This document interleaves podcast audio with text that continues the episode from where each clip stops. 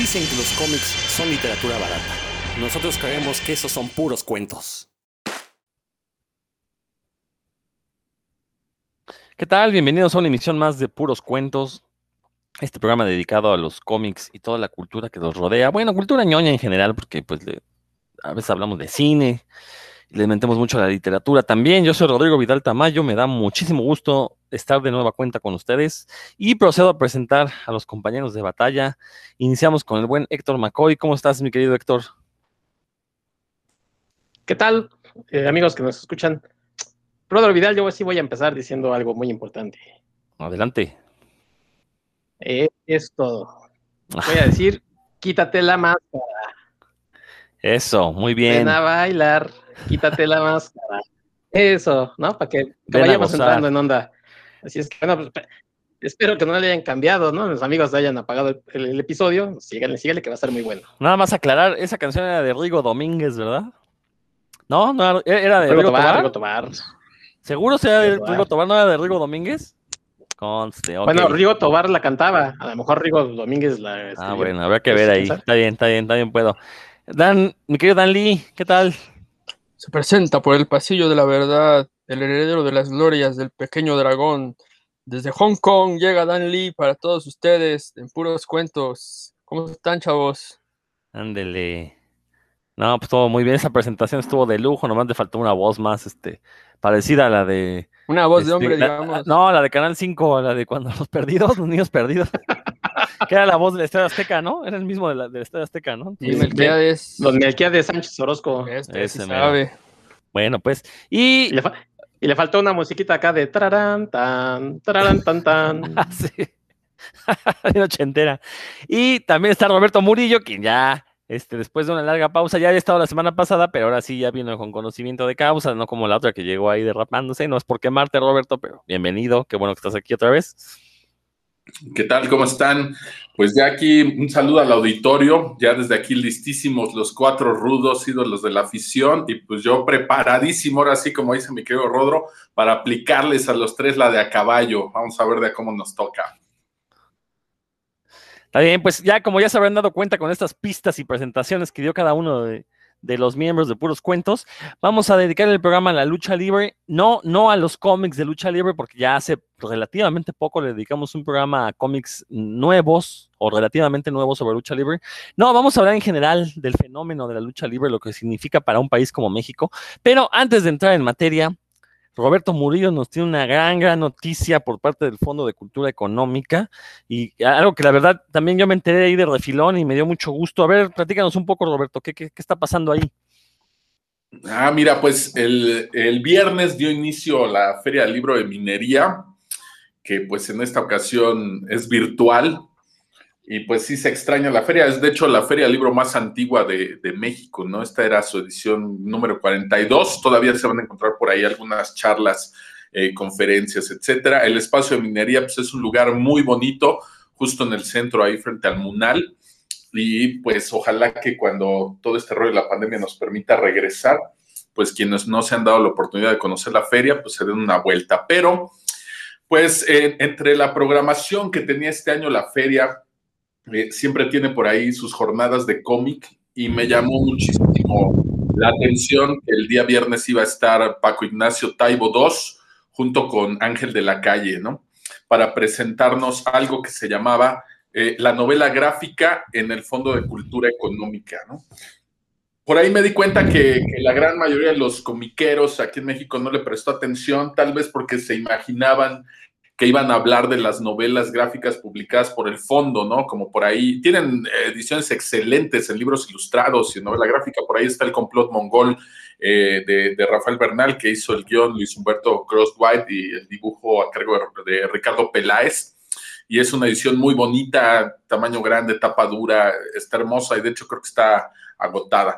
Pero no, en realidad no iba a hablar de eso Paco Taibo ni Ángel de la Calle, fue algo muchísimo mejor porque estaban anunciando desde el viernes lo que viene a ser la colección de novela gráfica del Fondo de Cultura Económica. Pero en esta colección eh, que ellos están formando, que es donde pretenden acercar la novela gráfica pues a los lectores de la calle, ¿no? Ahí nos platicaba Paco Taibo que pues existen grandes obras en Argentina, Italia, España, Francia y aquí mismo en México, pero pues que los cómics de esta envergadura suelen ser bastante costosos para el lector común y que pues eh, si, si, uno no tiene 200 pesos para un libro, mucho menos va a tener 400 para una novela gráfica de este tipo, ¿no? Entonces, eh, lo, lo, que me pareció excelente es que ellos están eligiendo, ahí el asesor es Ángel de la Calle, eh, aplaudo que Paco Taibo se haya acercado a, un asesor, que además Ángel de la Calle también es autor de cómic, eh, pues para elegir algunos títulos que formarán parte de esta colección. Empezaron presentándonos los primeros tres que ya están saliendo de imprenta, tienen otros cuatro que apenas se, se, están produciendo. Digamos que la primera colección va a constar de siete. Y estos tres que nos revelan, pues comienzan con un cómic que se llama Hot LA, Hot de Caliente, LA de Los Ángeles, de Horacio Altuna que pues es un cómic que pues es una joya y además de ser una joya, pues tiene más de 20 años que no se reedita ni en Argentina, ni en España, ni en ningún lado. O sea, es un título bastante complicado de conseguir y pues eh, atinadamente lo, lo, toma el Fondo de Cultura Económica para hacer su edición. Es un cómic de Horacio Altuna donde nos va a hablar de Los Ángeles eh, por ahí en, los 70s pero pues no nos está hablando de un territorio, ¿no? Nos está hablando eh, de racismo, de violencia, de cómo vive la sociedad en, este entorno, ¿no? Y, bueno, si bien eh, después de 50 años las cosas han cambiado en Los Ángeles, eh, pues no han cambiado mucho en cuanto al racismo y la violencia, ¿no? A lo mejor ya nada más tendríamos que trasladarlo a otro punto geográfico, pero pues nos sigue hablando de lo mismo, ¿no? Y pues la calidad de esta historia tanto el dibujo como, como el guion, pues es excelente, de verdad no se la pierdan. También nos están hablando de otro título que viene por ahí, que se llama Los Escorpiones del Desierto, de Hugo Pratt, que también pues es una de sus obras más personales. Eh, estamos hablando de un protagonista en medio de la guerra que lo que busca es venganza y lo que quiere es matar nazis, ¿no? Eh, lamentablemente, pues no se los encuentra y bueno, ahí nos va, nos va contando por las que va pasando el protagonista, ¿no? También es una obra increíble para, quien no, quienes no conozcan a Hugo Pratt, pues este tomo es una excelente forma de, adentrarse en un Hugo Pratt. Por ahí dicen que este es eh, su historia o su, su cómic más personal, y pues aquí ya lo estaremos leyendo próximamente y veremos si esto es cierto, ¿no? Yo no he leído, es, si no he leído Los Escorpiones del Desierto, he visto algunas páginas, sé de qué va la historia, ese no lo he leído, ¿no? Otro más de que nos estaban presentando el día de ayer, viernes, pues es un título llamado Los años de Allende, de Carlos Reyes y Rodrigo Elgueta. Y pues que nos habla precisamente, eh, eh, pues Allende se convierte en un símbolo sin embargo, eh, pues todos mencionan sus hazañas, pero casi nadie cuenta qué es lo que tuvo que, pasar para que llegara a ese punto que todos conocemos en la historia, ¿no? Entonces, esta, eh, este cómic nos va a hablar un poco de eso.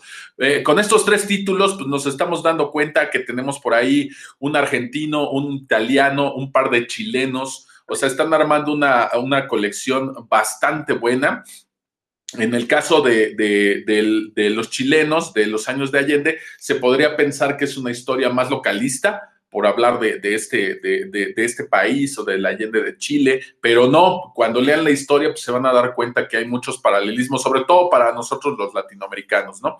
Entonces, de verdad, esta colección yo creo que empieza con el pie derecho y por ahí nos dejó ver que efectivamente hay dos mexicanos que están dentro de la primera selección. No dijo nombres, pero por ahí se le salió decir que, que uno de ellos se retrasó la impresión porque pues, su cómic originalmente se publicó en francés. Entonces ya se podrán imaginar de quién se, de quién se trata, porque pues no muchos compatriotas este, han publicado desafortunadamente en Francia, ¿no? ¿Di quién es? ¿Di quién es? Ya di el nombre. No, no, pues no lo dijo oficialmente. No, pero tú sabes quién es, ya dilo. Ya se podrán imaginar, ¿no? Por supuesto que estoy hablando de Betinorama o de Georges de Papier, que el nombre lo tiene en francés, ¿no? George de Papier, a mí, me, a mí la referencia fue súper obvia, ¿no? Entonces yo dije, por supuesto, ¿no? Un absolute de George de Papier, que le, tanto le gusta a mi querido Héctor. Bueno, pues como ya se podrán imaginar, pues verlos a todos juntos en esta colección, de verdad para mí es un notición y más aún que se piense incluir autores mexicanos, ¿no? Y por ahí también nos, nos develó que todavía no tiene el precio oficial de salida, sin embargo, él nos puede asegurar que estos tomos van a rondar los 100 pesos. O sea, imagínense un tomo de esta calidad eh, autoral, el, del dibujo, digo, las imágenes que presentaron ahí ya, ya pudimos ver más o menos cómo están las portadas y los interiores.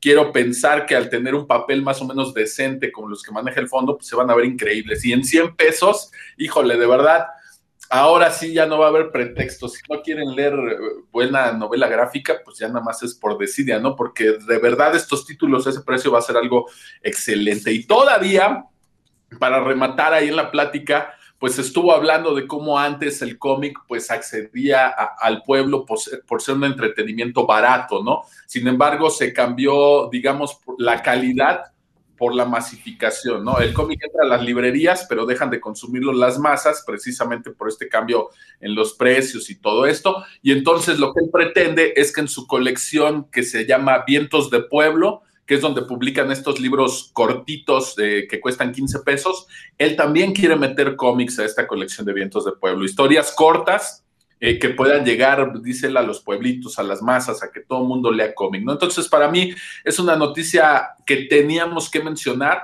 porque yo creo que por fin pues vamos a tener una colección decente de, de novela gráfica editada en México y a un precio bastante accesible, ¿no? Y además, ya por último, y para no extenderme demasiado, pues quiero mencionarles que el Fondo de Cultura Económica no nada más distribuye aquí en México, ¿no? Distribuye en Latinoamérica y hasta en España también. Tienen varios puntos y librerías como puntos de venta. Incluso tienen un coordinador que es el que se encarga de todo lo que exporta el, el, Fondo de Cultura Económica a otros países. Entonces, el hacer esta selección, pues no nada más es atinado en cuanto a lo que nos van a dar a conocer, sino yo creo que también es una buena decisión de negocios el haber elegido estos autores y estos títulos y de verdad yo espero que, que todos podamos leer estos títulos y que le vaya muy bien al fondo con estas publicaciones para que nos sigan dando más y no se quede la colección solo en, siete tomos. No, ya por ahí lo dejó ver Paco Ignacio Taibo, incluso le dijo Ángel de la Calle que en un futuro, pues él también va a ser autor de esta colección, lo que nos quiere decir que, que pues en los planes a futuro pues se está previendo que vaya creciendo la colección, ¿no? Entonces no, no quería dejar pasar esta oportunidad sin mencionarlo y pues ojalá que le echen el ojo, por ahí anda la plática en, YouTube, se las vamos a compartir por ahí en puros cuentos para que le echen un ojo y pues ojalá se acerquen a esta colección que estarán encontrando próximamente en las librerías. Digo, a este precio que mencionas, que va a rondar los 100 pesos, estamos hablando de que se van a imprimir en blanco y negro, supongo, ¿no? Creo que haya cosas a color. Pues de, de por sí, la mayoría de las obras, pues. De origen son en blanco y negro. Realmente en blanco y negro, ¿no? Podríamos ahí poner como excepción, eh, tal vez, los escorpiones del desierto, que se empezó a publicar por entregas y pues iba, de hecho, bueno, cuando se publica, se empieza a publicar en un, en una, en un compendio de revistas para niños, ¿no? Y se colorea, pues precisamente porque esa revista se publicaba color, pero lo, lo, colorea, si mal no recuerdo, su esposa, que no era como, como, uy, la gran colorista. Ya después cuando lo retoman y se hace la obra completa, pues ya se publica para adultos y se publica sin color pero pues yo creo que originalmente pues estas obras están en, blanco y negro, ¿no? Y que Hugo Pratt, digo, en blanco y negro, digo, obviamente si vemos Corto Maltés y vemos algunas acuarelas, pues es maravilloso, pero ver la tinta directa en blanco y negro de, Hugo Pratt, pues, para mí me resulta fantástico, ¿no? No, no creo que, pierda, creo que es la única que de hecho que estaba, que, que se coloreó alguna vez, ¿eh? Ley, pues la he visto en blanco y negro, ignoro si existe una edición a color, sería cuestión de checar, pero sí, originalmente yo creo que estas publicaciones pues, van a ser en, blanco y negro, ¿no? Pero vaya, por ahí tenemos cómics de, Océano, por ejemplo, en blanco, blanco, y negro como From Hell o algunos otros títulos que pues siguen estando arriba de 300, 400 pesos y no por estar en blanco y negro les baja el precio, ¿no? Ahí tenemos Habibi, este, tenemos eh, muchos ejemplos que, que al ser grandes novelas y estar bien editadas, pues aunque estén en blanco y negro, son bastante caras, ¿no? El Sin City de Frank Miller. Vaya, y estas historias van muy bien con, con, eh, con, el blanco y negro, el dibujo que nos van a mostrar. Digo, Argentina, Italia. Bueno, Hugo Pratt también es medio argentino por ahí, ¿no? Ya platicaremos de eso en otra, en otra ocasión. Pero yo creo que los cómics que están eligiendo eh, pues es en una época, estamos hablando que había una vanguardia en los 50, 60, 70 donde efectivamente se estaba haciendo otro tipo de cómic que no tenía que ver con los superhéroes, que no tenía que ver con los trancazos, con los sensacionales. Y pues esto es una gran, gran muestra y yo creo que son títulos por ahí imperdibles en, la colección de cualquier lector de cómic. Digo, porque eh, eh, este autor mexicano que ha publicado primero en Francia y que piensan publicar, él sí, sí publica color, ¿no? Todas sus obras han sido color. Así es, pero vamos a recordar que también ya hubo una edición de él eh, por parte de una editorial aquí, donde se hizo una compilación de historietas suyas completamente en blanco y negro, a pesar de que un par de esas historias eh, salieron a color, eh, salieron en blanco y negro y pues, se ven bastante bien sus tintas, ¿no? Entonces, de verdad no me preocuparía que, que además no sé qué historia vaya a ser, ¿eh? Porque digo, tiene por ahí algunas que ya se han editado aquí en México a color, entonces no creo que vayan a repetir ninguna de esas. Eh, más bien ignoro cuál es la que están eligiendo ellos, ¿no? Eh, no sé cómo esté la cuestión de derechos, porque pues este artista tiene, tiene contrato por ahí, este, me imagino que, que, por cada obra que publica, no creo que tenga exclusividad, pero tampoco creo que el fondo quiera repetir alguna obra que ya se haya editado por aquí. Entonces ya nos estarán dando por ahí la sorpresa, pero por lo pronto, pues pinta muy, muy bien esta, esta colección y de verdad me parece una gran noticia para los que somos fans de cómic y además me parece maravilloso la forma en la que el fondo promueve a sus autores. Incluso ya dijo que esta presentación querían hacerla con Horacio Altuna presente ahí en, el, en la fil de minería y que como no se pudo, pues van a ver si para la feria del Zócalo ya es posible hacer la presentación con Horacio Altuna presente, ¿no? Entonces, también la promoción que hace el fondo con sus autores es algo que ya difícilmente hacen las editoriales, ya la, la mayoría de los autores se tienen que encargar ellos mismos de, de promocionar sus obras, ¿no? Entonces yo creo que aquí es una gran noticia porque al hacer esto no van a llegar únicamente a los que consumimos cómic, sino que se pretende también que estas obras lleguen a lectores que no están acostumbrados a leer novela gráfica, ¿no? bueno, y, pues nada más decirle a la gente que efectivamente van a ser ediciones baratas. Yo nada más espero que no sean papel revolución como estos libros de Vientos del Pueblo, los de 13 pesos, 14 pesos, que la verdad es que es, digo, se puede leer, sí, pero para los lectores de cómics usualmente somos coleccionistas, entonces por lo menos que sea un bonito papel bond, eso, espero al menos, que no vaya a ser este, este papel delgadito que no resiste el paso del tiempo, pero la verdad es que qué bueno, qué bueno que, que, esté, que esté llegando este tipo de cómic a México, ya e, era algo que hemos discutido constantemente aquí en Puros Cuentos, cómo el mercado está copado totalmente por superhéroes y todo este tipo de cómic que además eh, hay mucho autor latinoamericano, ¿no? Ya lo habíamos discutido aquí alguna vez, ¿cómo es posible que en México no conozcamos más del cómic latinoamericano relativamente actual, ¿no? Este, digo, cómic latinoamericano contemporáneo, podríamos llamarle. Y pues es una magnífica noticia, sobre todo ese precio, creo que cualquiera se puede aventurar a experimentar por 100 pesos con este tipo de obras, ¿no? Y estoy seguro que eh, muchos van a descubrir un cómic totalmente nuevo y se van a dar cuenta que el cómic es mucho más que la narrativa que nos presenta el cómic de superhéroes. Dan, ¿algo que quieras comentar? Sí, pues es una excelente noticia, Roberto, esto que mencionas. Creo que de alguna forma hay que pues, poner en su justa medida, como se, ha dicho aquí muchas veces, el trabajo de Paco Ignacio Taibo II, que pues, es un personaje muy pintoresco, la verdad, pero sí está haciendo ah, algo por las colecciones del fondo, ¿no? Que estaban un tanto olvidadas. Uno entraba a las bibliotecas y tenían los mismos títulos o, o algunos muy poco atractivos. Y aquí, pues en la, nada más en los últimos años han se han incluido varios libros de...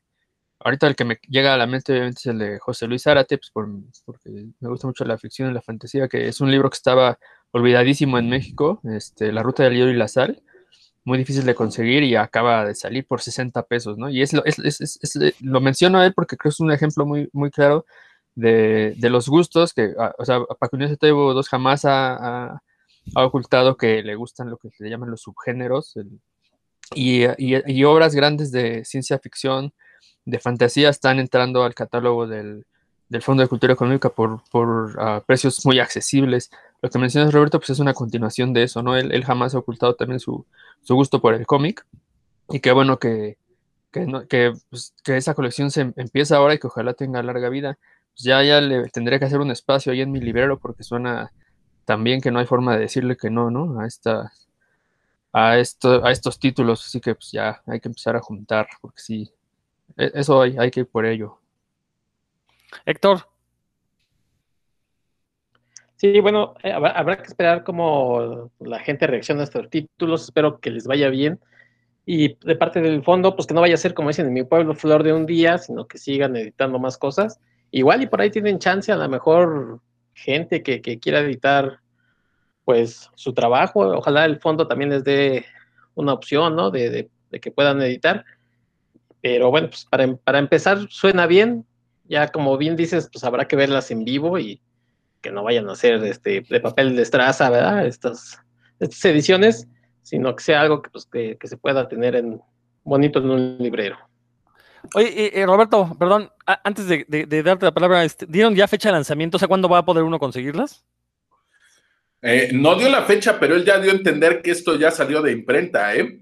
O sea, de hecho, los otros cuatro títulos no nos los dio porque él está esperando hasta que ya estén impresos para mencionarlos. O sea, él ya está hablando de esto como un hecho. Mira, y sobre lo que mencionas del papel, yo no creo que vaya a haber problema porque del nivel que estamos hablando de autores, pues al manejar los derechos, ahí también se, se tiene que negociar el tipo de impresión que se va a hacer, ¿no?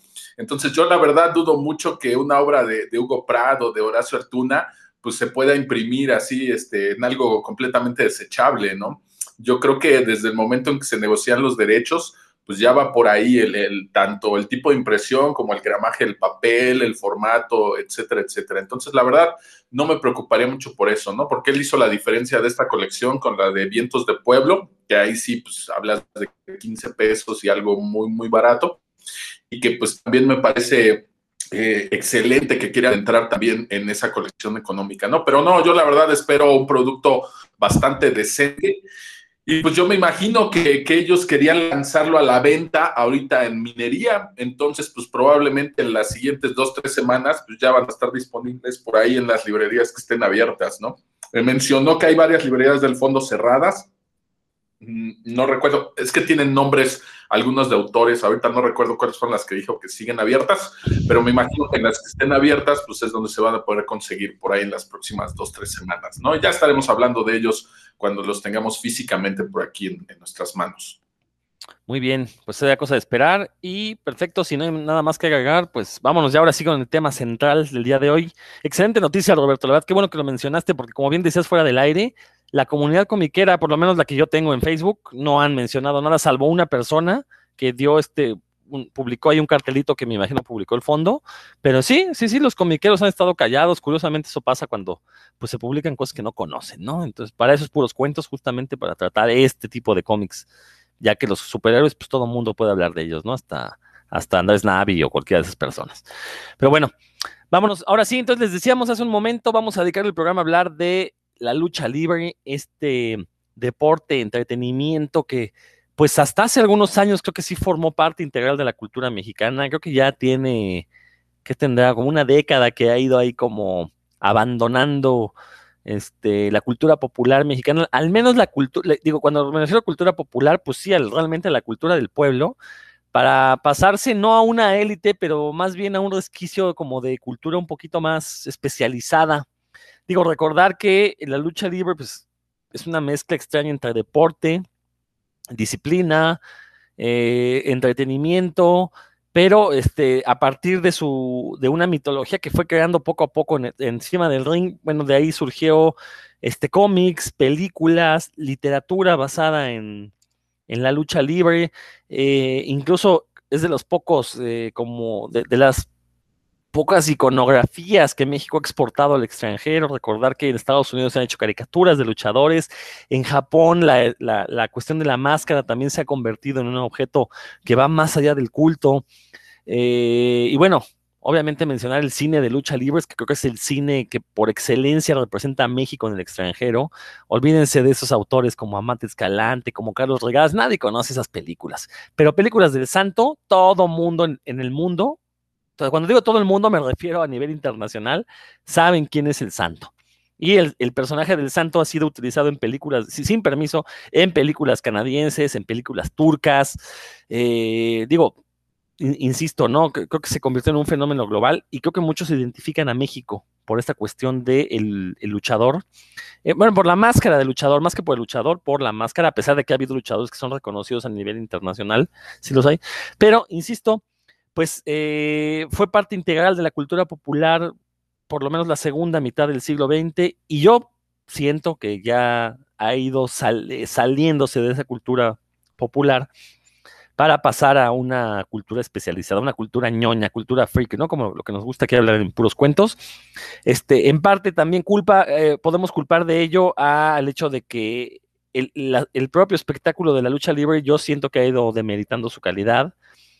Antes se iba a ver las llaves, la aplicación de llaves, este, la, técnica de cada luchador.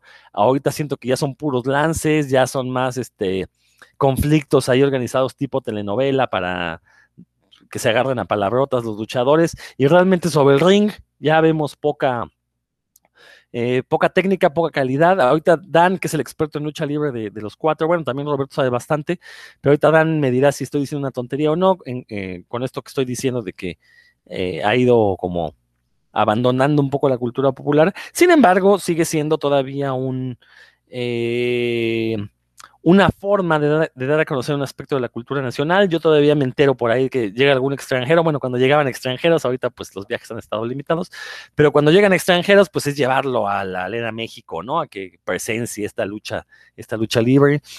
Eh, Vamos a mencionar también aquí algunos eh, consejos para ir a ver lucha libre, porque recordemos que eh, pues el, gran mito, ya Dan nos dirá si es verdad o no, es que es mejor ir a las arenas independientes en los estados del país que ir a la Arena México, que ir a, la Arena Coliseo, a estos lugares ya eh, cooptados por grandes corporaciones, ¿no? Pero bueno, vamos a platicar un poquito de eso. Dan, pues te cedo la palabra, inicias tú, ya me dirás si estoy diciendo yo una barrazada o si hay algo de razón en mis palabras. Ah, pues muchas gracias, Rodo, por dejarme hablar antes. Pues eh, no estás diciendo ninguna barrabasada, sí hay, ha habido una, un cambio en, tanto en el espectáculo como en el público. Voy a empezar por el espectáculo. Eh, pues el, digamos, el, el, desempeño luchístico de, y la, el tipo de movimientos que se presentan ahora son diferentes de lo que se presentaban, vamos a decir, hace, obviamente hace 30 años y hace 20 años, obviamente, porque pues, tiene que evolucionar.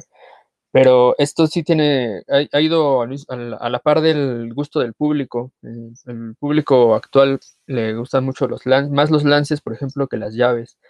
Entonces, eh, luchadores que, que, antes eran muy, muy efectivos y, llamados, o sea, que, el público los, los, quería ver, a lo mejor ya, ya no lo son tanto. Uno, porque pues, han ido también, su edad se ha, ido avanzando. Y dos, porque el público ha, digamos que ha ha sido educado de alguna forma por la televisión y ahí influye mucho lo que mencionas, ¿no? Por ejemplo, en AAA, la empresa AAA eh, basa mucho su espectáculo en, el aspecto melodramático, de generar conflictos fuera del ring, en videos, en audiovisuales y, aparentemente resolverlo sobre el ring. Entonces la gente eh, pues, está más interesada, por lo general el aficionado a AAA está más, más interesada en la historia y en cómo se va a resolver que en el que, en, verdad haya espectáculo luchístico sobre el ring. Y, y, AAA tiene muy buenos eh, elementos, ¿eh? tiene luchadores que sí, eh, si se les, se les exigiera, darían muy, buena, muy buenos combates, pero pues es que el público y el mismo, la misma empresa los lleva por otro lado.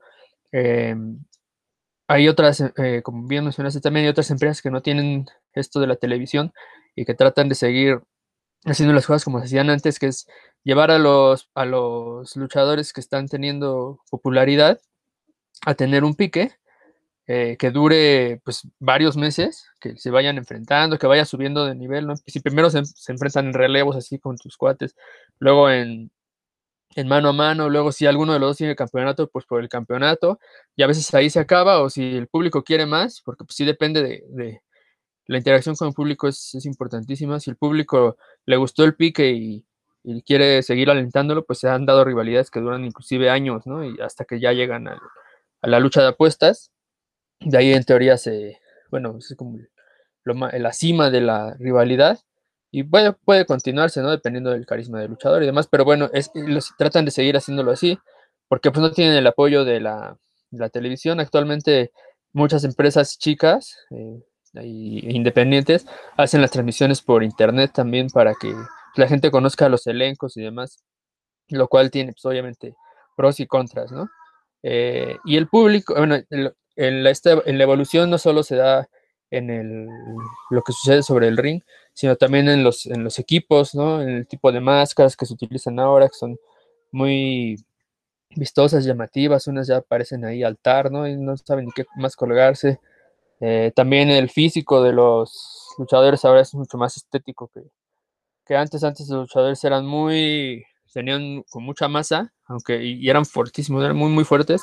Eh, no se veían tan estéticos eh, como un gimnasta, por decir, pero sí aguantaban muchísimo, aguantaban mucho castigo y eran capaces de también de, ah, de, por ejemplo, recibir vuelos de forma un poco más sencilla, precisamente por su fortaleza. Y pues también el espectáculo, como mencioné, el televisivo, y ahorita ya mu- muchas de las personas que, que ven lucha actualmente, pues han sido, lo han seguido por la televisión, no, digamos que no iniciaron su afición en las arenas, y eso es, es- ah, impacta porque pues un, alguien ya como de mi edad o más grandes, yo conozco aficionados de más, más edad, que generaron su afición en las arenas, somos por lo general los que queremos ver más llaves, ¿no? Este, llave contra llave y que nos fijamos mucho en esas cosas y no tanto en, en lo que sucede en los audiovisuales de fuera y que se dicen, se insultan ahí. Porque aparte es, es- es- gracioso porque pues como son programas también para niños, ni siquiera se pueden insultar como Dios manda, ¿no? Se dicen ahí cosas muy ridículas, este, malvado y así, ¿no?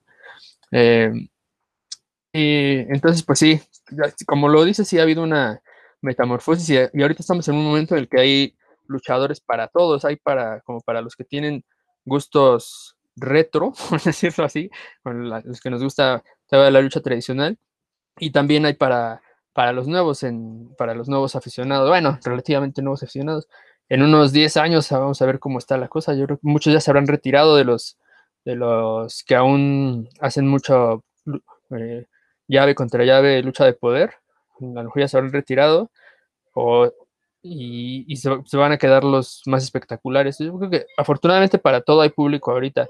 En cuanto a lo que mencionas de, de en cuanto a asistir a, a la Arena México de la Coliseo, fíjate, dentro de la misma empresa, que es la el Consejo Mexicano de Lucha Libre, la Arena México es como su función principal y hecha para, para la vista de todo el mundo. Si, si tú vas a una función de la Arena México un viernes, vas a encontrar aficionados del, o sea, de los que van concertadianamente a la arena, pero también vas a encontrar muchos extranjeros, que es su, la única vez a lo mejor, ¿no? Que van a visitar la, la Arena México y van a ver lucha libre mexicana en vivo.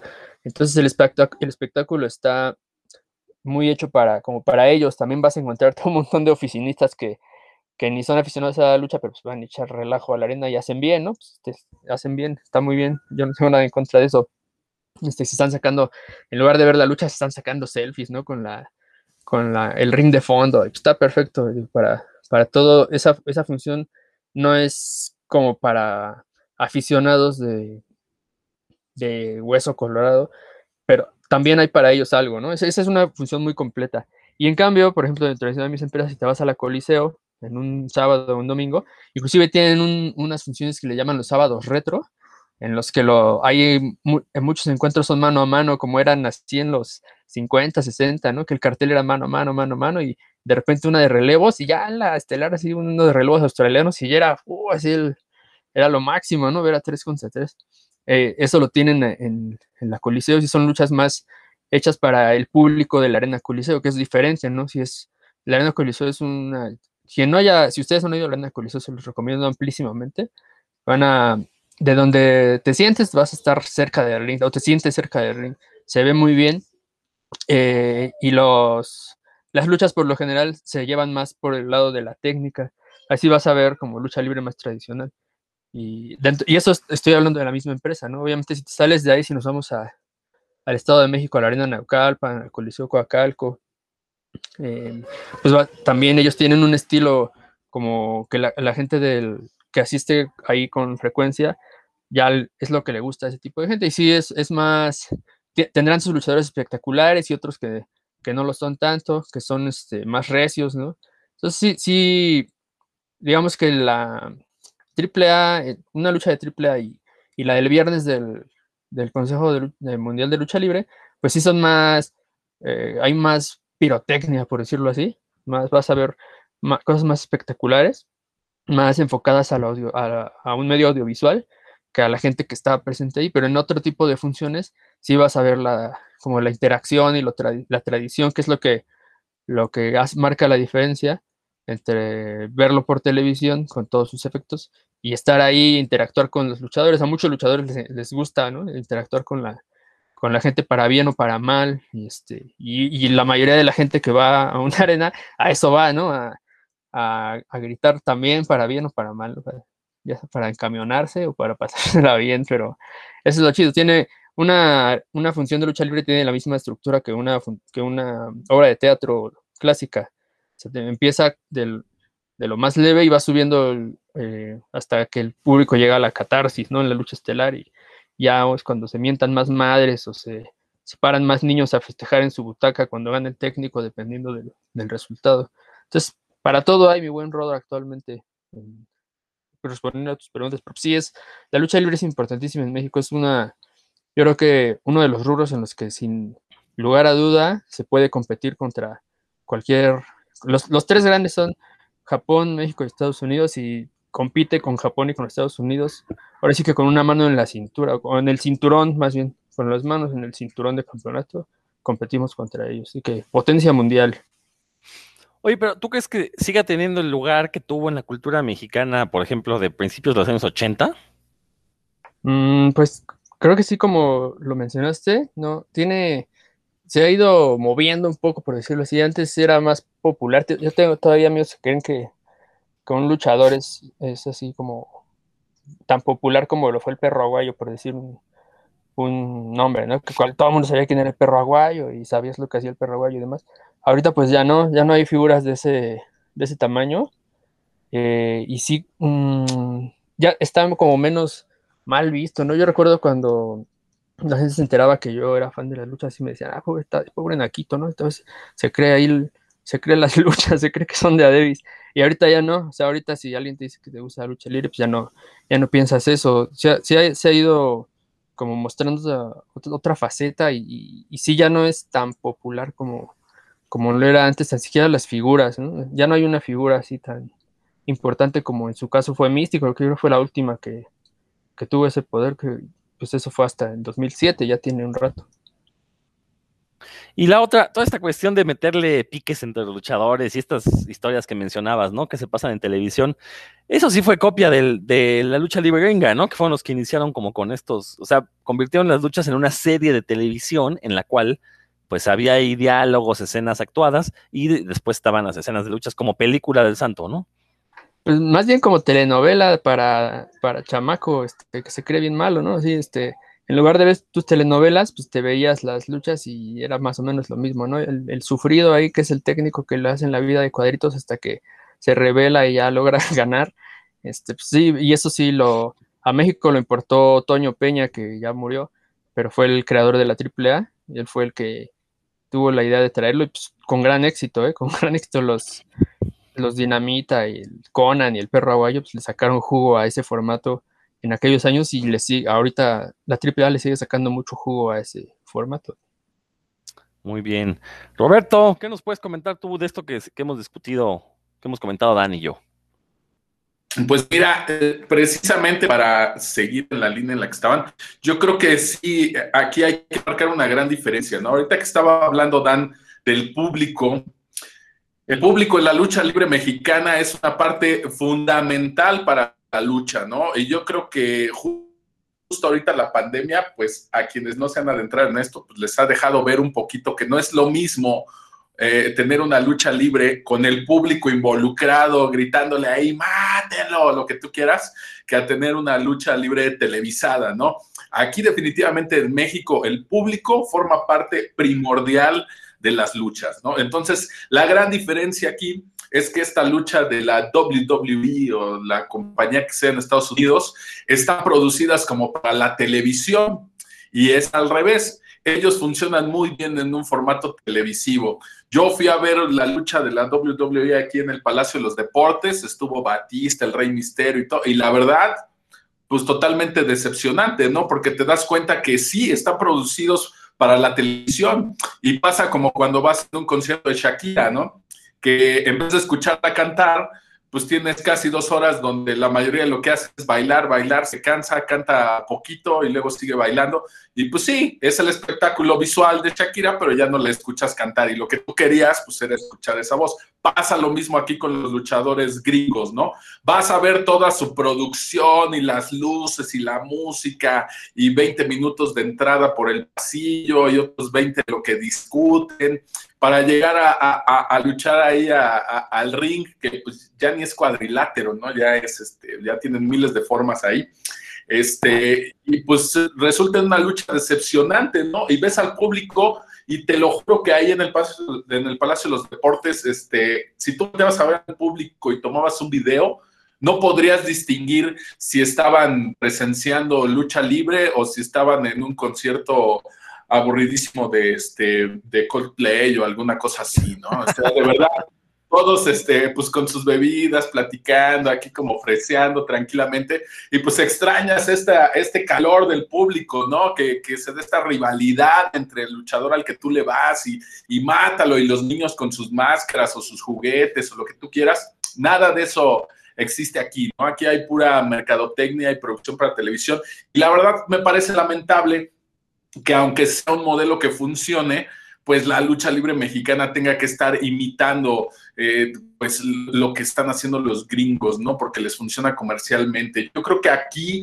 este, pues también hay que mirar al público a quien va dirigido y, y actuar en ese sentido, ¿no? Yo creo que, que pues con estas luchas de grandes producciones lo que extrañas, pues es al vendedor que está afuera con las máscaras y los luchadores, estos piratones ahí en poses que, no se mueven y los niños pidiendo sus máscaras, vaya, que fue lo que a mí me tocó, ¿no? Entonces ahí te das cuenta que el público aquí en México sí es una parte muy importante de la lucha libre y yo creo que esta conexión que dice el Rodor que se ha perdido, yo creo que es precisamente por esto, ¿no? Porque estamos volteando mucho a ver qué es lo que le funciona a los gringos y se nos está olvidando que aquí el público, este, pues no necesariamente somos igual al público de allá, ¿no? No tenemos incluso el mismo poder adquisitivo y vamos a darnos cuenta que estas grandes producciones que hacen ellos en sus arenas con luces robotizadas y, fuegos artificiales y todo esto, pues todo eso cuesta, ¿no? Incluso el ring que te ponen ahí,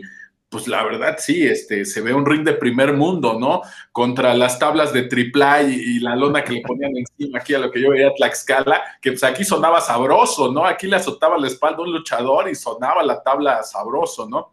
Allá ese ring, pues parece que hasta tiene como, como amortiguador y una gomita y dices, ay, total, ahí si, si me lanzo, pues no, no, no me mato, ¿no? Entonces sí hay que, hay que acotar como estas, estas diferencias, ¿no? A mí me tocó la lucha libre de niño en un lugar que se llama Santana Chaptempan, traían a, luchadores. Yo viví engañado. En mi infancia yo pensé que había visto pelear al santo. Este, y pues ya con los años me di cuenta que no era el santo, ¿no? Era el hijo del eh, santo. Eh, era su hijo que es como el santo chafa.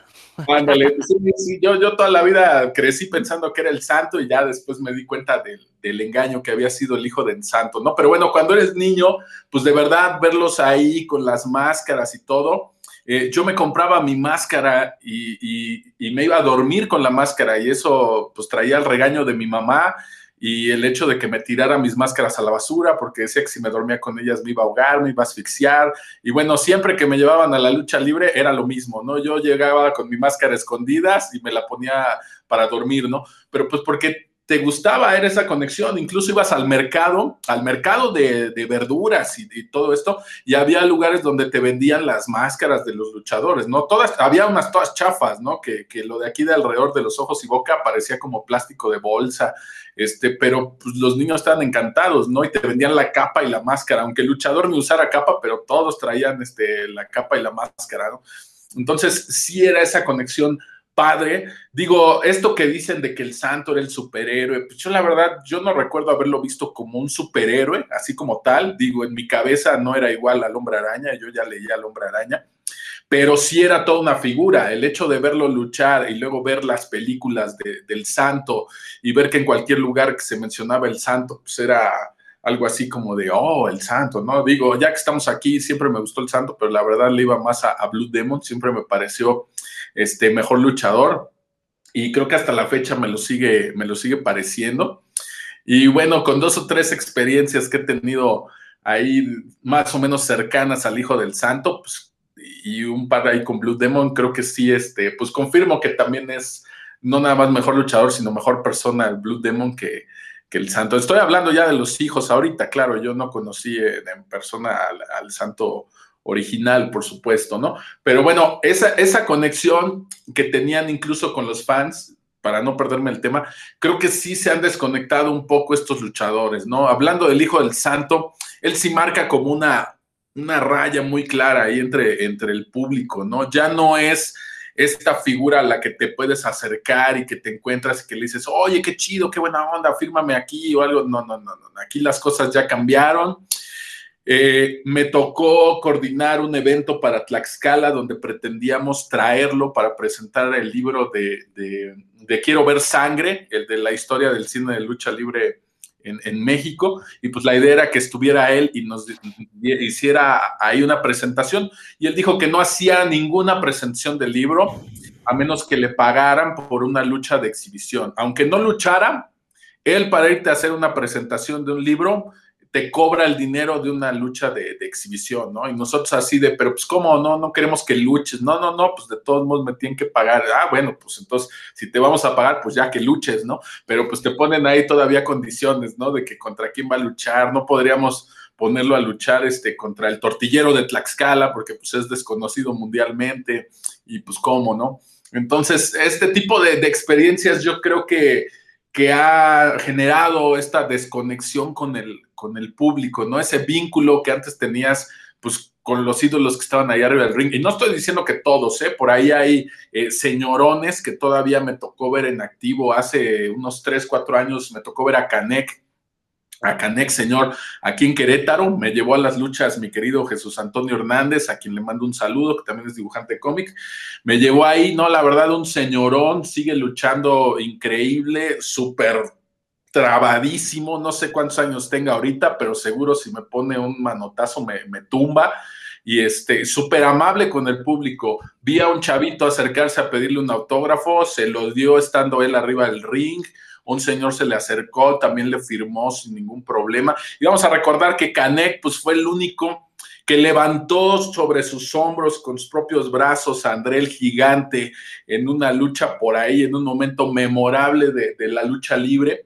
Y pues vaya, sigue siendo de los, de los grandes, ¿no? Tinieblas, el, papá también, señorón, súper amable, lleno de anécdotas. Eh, es imposible para mí despegarlos de, de, las cosas de los cómics, pero un poquito hablando de Tinieblas, él estuvo por ahí en el Rock Show alguna vez, este lugar donde se reúnen o nos reuníamos los ñoños de cómics ahí este, por el Metro Hidalgo y nos estuvo platicando algunas anécdotas de, su vida, ¿no? De él con su esposa y pues te das cuenta de la calidad de, persona que es, muy divertido, este, tinieblas y, pues la verdad creo que eso... Eh, al final había gente ahí que ni lo conocía, ¿no? Que iban por el rojo, por los cómics, pero terminaron escuchándolo y pues conectas con él. Esa, esa conexión del público yo creo que es lo que aquí en la lucha libre pues genera, genera que, que, la gente lo siga, ¿no? Y que la gente eh, tenga un personaje, una máscara favorita y que el niño quiera ir a la lucha y que le grite, mátalo, y que nos aprendiéramos cuáles eran sus llaves características y que quisiéramos verlos peleando ahí a ras de lona, ¿no? Como, como se decía antes, o, brincando desde la tercera cuerda en alguna que otra ocasión.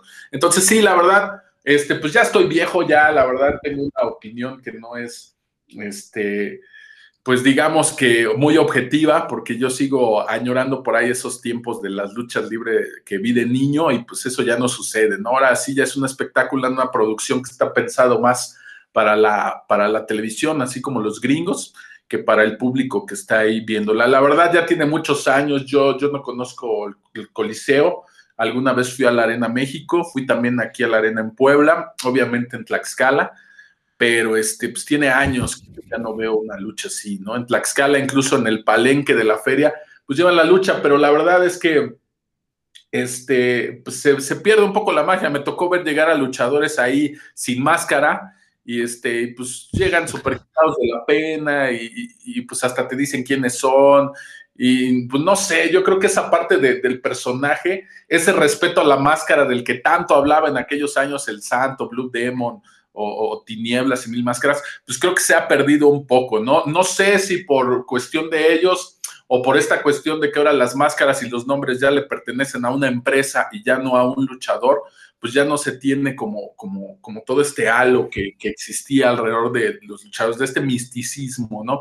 Incluso ahí al propio místico, pues le, tocó, ¿no? Que, que, ya no pudo llamarse místico, ya no sé ni cuántos existen, ¿no? Pero bueno, ahí, por ejemplo, místico, pues le tocó salir en un video de un grupo que se llamaba este, La Quinta Estación, si no mal recuerdo, y salió ahí como protagonista en un video, pues lo que te quiere decir que todavía en estos tiempos, pues la lucha libre sigue permeando hacia, hacia otros hacia otros lugares, ¿no? Por ahí andan los, los de Los Acapulco, que tocaban con sus máscaras, ¿no? Del Huracán Ramírez, el doctor Alderete, que también ha hecho muchas ilustraciones para bandas, diseño gráfico y uno que otro cómic y libros por ahí, pues también es súper fanático de la lucha libre y nos lo deja ver siempre en todos sus trabajos. Entonces yo creo que aquí en México sí es algo que, que, fue de cultura popular muy fuerte y pues yo esperaría que en algún momento se dieran cuenta que no hay que perder esta, pues esta conexión, ¿no? Cuando yo era niño hasta había unas estampitas recortables de papel corrientísimo que llenabas tus álbumes con las mascaritas y pues todos emocionados por llenar el álbum, ¿no? De, de, las mascaritas de los luchadores. Incluso había un álbum piratón donde sí se mezclaban superhéroes con luchadores y estaban ahí todos revueltos, ¿no? Y ahí no importaba que dijeran, ay, es que este es Marvel, este es DC, como el video de Thanos que salió ahorita, que por qué el Batman lo estaba sometiendo y que no sé qué, no, bueno, pues en ese álbum no importaba si Batman salía junto a Spider-Man o junto a Blue Demon, ahí juntábamos todas las estampitas, ¿no? y eso era muy, muy padre, ¿no? Se fue cambiando, pues todo se ha ido mercantilizando, yo me imagino que en aras de sacar más ganancia, por ahí las compañías han tenido sus roces, incluso, no me acuerdo cómo se llama, Dan, este, este grupo que hicieron los luchadores, como en la vieja escuela donde estaba por ahí el Rayo de Jalisco y todo, que ya era su propia compañía y ellos seguían teniendo como algunos luchadores clásicos que ya estaban fuera de, la AAA y todo este rollo y ellos manejaban sus propios agentes para sus luchas, incluso ellos se promovían eh, haciendo alusión a esto, ¿no? A que ellos traían esa lucha libre de, de antaño, la lucha libre clásica y por algún tiempo les funcionó porque sí, al menos allá en mi pueblo, pues sí decían, no, pero ¿quién va a venir? ¿Los de la AAA o estos otros? Ah, ah, entonces sí va a estar bueno, ¿no? Eh, sí va a estar buena la lucha. Entonces sí, hasta la, gente se da cuenta como de, esto, de estos rollos, ¿no? No recuerdo ahorita cómo se llamaba, eh, porque no era ni la AAA ni el Consejo de, Lucha Libre. Una empresa que se llamó Legends, no sé si sea esa o, pero bueno, la empresa, ahí luchaban Canek, Rayo de Jalisco, Muchos de esos hicieron unas luchas que jamás se, pudieron dar cuando estaban en plenitud, pero pues que de todos modos las, las hacían ya con ella. Eso tiene como 10 años más o menos. Eh, y todo el mundo esperábamos que ahí se diera el máscara contra máscara de dos caras y Canek, que nos, la quedaron a deber ahí en, el toreo, pero pues no, no, no la hicieron, pero sí se dieron, sí se dieron unos carteles que, pues que no era imposible hacerlos eh, dentro del consejo, dentro de AAA. A lo mejor tiene que ver con lo que mencionas, Robert. Sí, pues sí, eh, no es la única, hay varias veces, ¿no? Que, los luchadores Fuerza Guerrera, Blue Panther, que son inteligentes y le saben al business, han, hecho eso, tratado como de jalar al, público, que todavía somos un montón, a funciones que, que les atraigan, que todo el mundo salga ganando, ¿no? Que el público salga feliz y también, eh, también ellos salgan. justo esa es la que me tocó ver.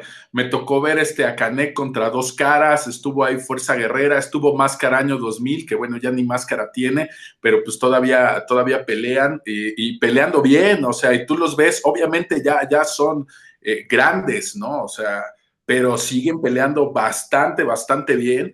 Y estuve ahí en la primera fila y sí se dan sus buenos fregadazos, ¿eh? O sea, de verdad, ¿no? Hay mucha gente que dice, pues es que ya todo es actuado. Sí, no dudo que algunas cosas, ciertos luchadores, pues hasta coreografía tienen. Mira, sobre todo los que usan estas máscaras como de Halloween, que son como de vinil, no puedes ver casi nada con una máscara de esas, ¿no? Entonces es imposible que ya sepas que el otro está aquí atrás de ti, que voltees y le agarres el brazo, ¿no? Ese tipo de cosas sí me parecen muy coreografiadas, ¿no? Las vueltas que se dan y todo esto, sí me parece mucha coreografía. Pero ves a estos señorones luchando todavía y pues no, la verdad, mis respetos, eh, muy, muy buena lucha todavía esa que vi por ahí en Querétaro, no me la esperaba y de verdad salí, este eh, pues bastante sorprendido y con muy buen sabor de, sabor de boca, ¿no? Me acordé de todas esas luchas de cuando estaba yo muy chavillo, pero este, no, bueno, por ahí andaba promoviéndose un, un, reto, ¿no? Que se querían retirar y, que ver si se jugaban la máscara y estaban invitando que, este, que a mil máscaras y al Tiniebla Señor y, pues digo, ya a sus años difícilmente creo que alguno de ellos vaya a exponer su máscara, digo, ya para los años que tienen, pues ya, ya, ya creo que hasta sería un error apostarla, a menos que fuera, no sé, no, la verdad no me imagino una situación donde ya sus años ellos apostaran la, la máscara, ¿no? La verdad lo dudo, lo dudo muchísimo. Si no se dio en aquel tiempo, como dices tú, pues yo creo que ahorita ya, ya no es lo mismo. Además, con el tipo de lucha que hacen, híjole, me tocó ver ya prácticamente con la mitad de la máscara a Fuerza Guerrera, ¿no? Hasta le tomé foto. Entonces, pues ya, ya, ya, se, te digo, se pierde esa parte de la máscara, ¿no? Y el que se la arranca, pues es un luchador ya más joven que, pues como que no respetan este, este rollo. Y este, pues no, ya, ya ahorita no, no he visto últimamente en los últimos años algún encuentro así que sea, que se juegue en la máscara y que digas, órale, ¿no? Esto va a estar chido, ¿no?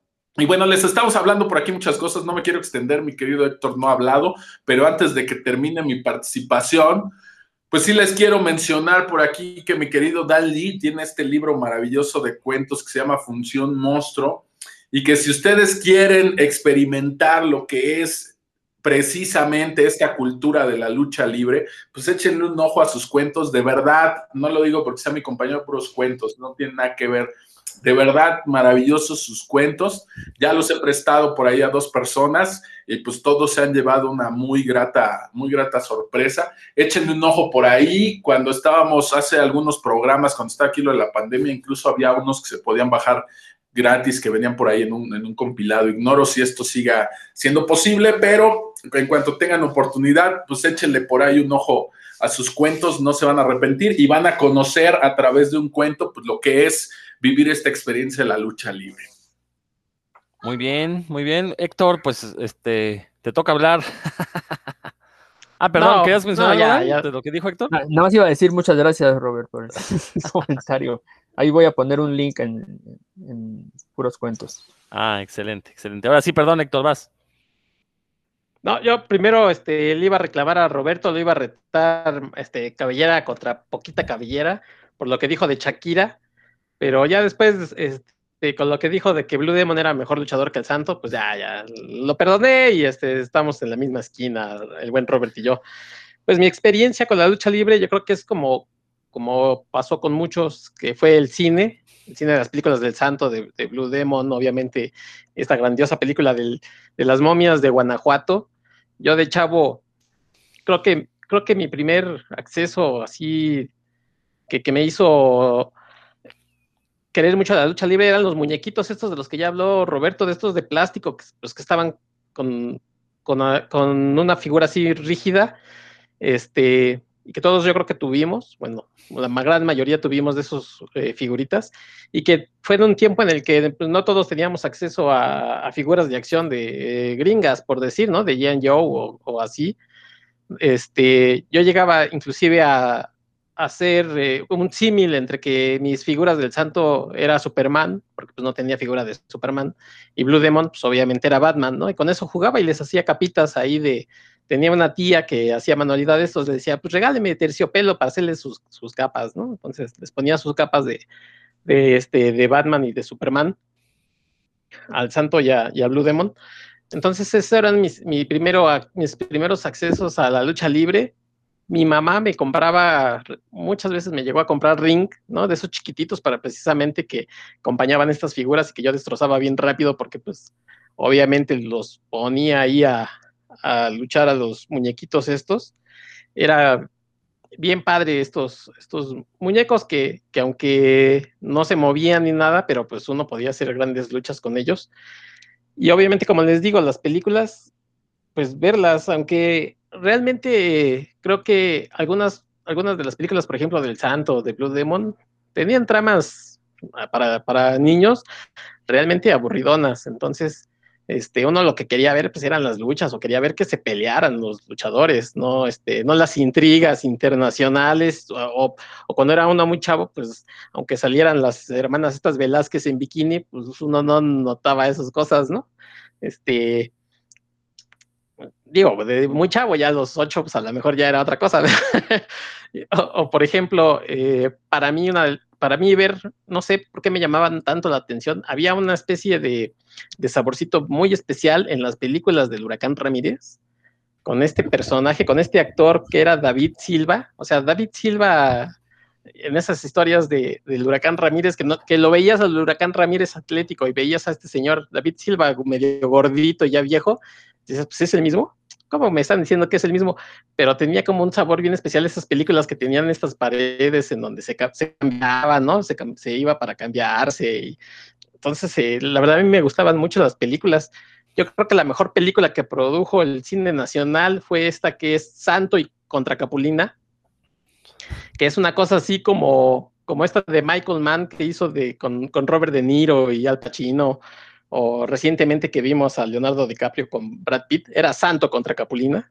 Tiene una de las mejores escenas donde eh, Capulina pues, es el velador de, de, una fábrica, una cosa así, y unos este, malandros quieren entrar a robar algo ahí.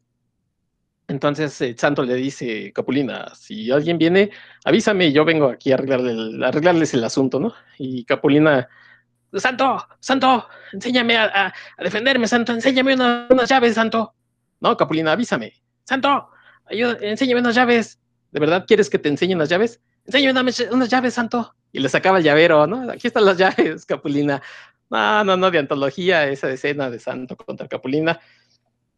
Y, pero el, el, verdadero momento en el que creo que yo llegué a creer mucho las luchas es a finales de los ochentas, cuando empieza este boom, precisamente de las transmisiones, eh, donde ya conocemos a, gente como Tandis, Fuerza Guerrera, este, Máscara Sagrada, Octagon, o sea, todo ese boom, yo ya conocía por, por las estampitas estas que dice Roberto, yo ya conocía, pero nada más de como de vista a todos estos luchadores independientes, pero, pero verlos para mí era bien complicado porque mi mamá a mí no me dejaba ver las luchas, o sea, mi mamá como a ella no le, nunca le gustaron las luchas, pues que me dejara verlas era así de, no, hombre, niño, te vas a querer aventar y te vas a matar.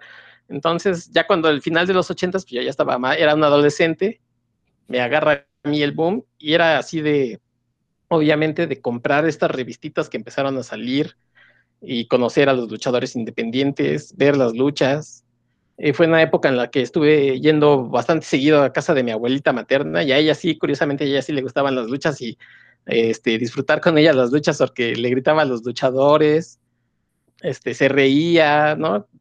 Este, y le decía, güey, ya, pégale, güey, pégale. Y pues a mí, mi abuelita, este, estar con ella, no sé si era más el espectáculo de la lucha o, ver a, o ir a mi abuelita.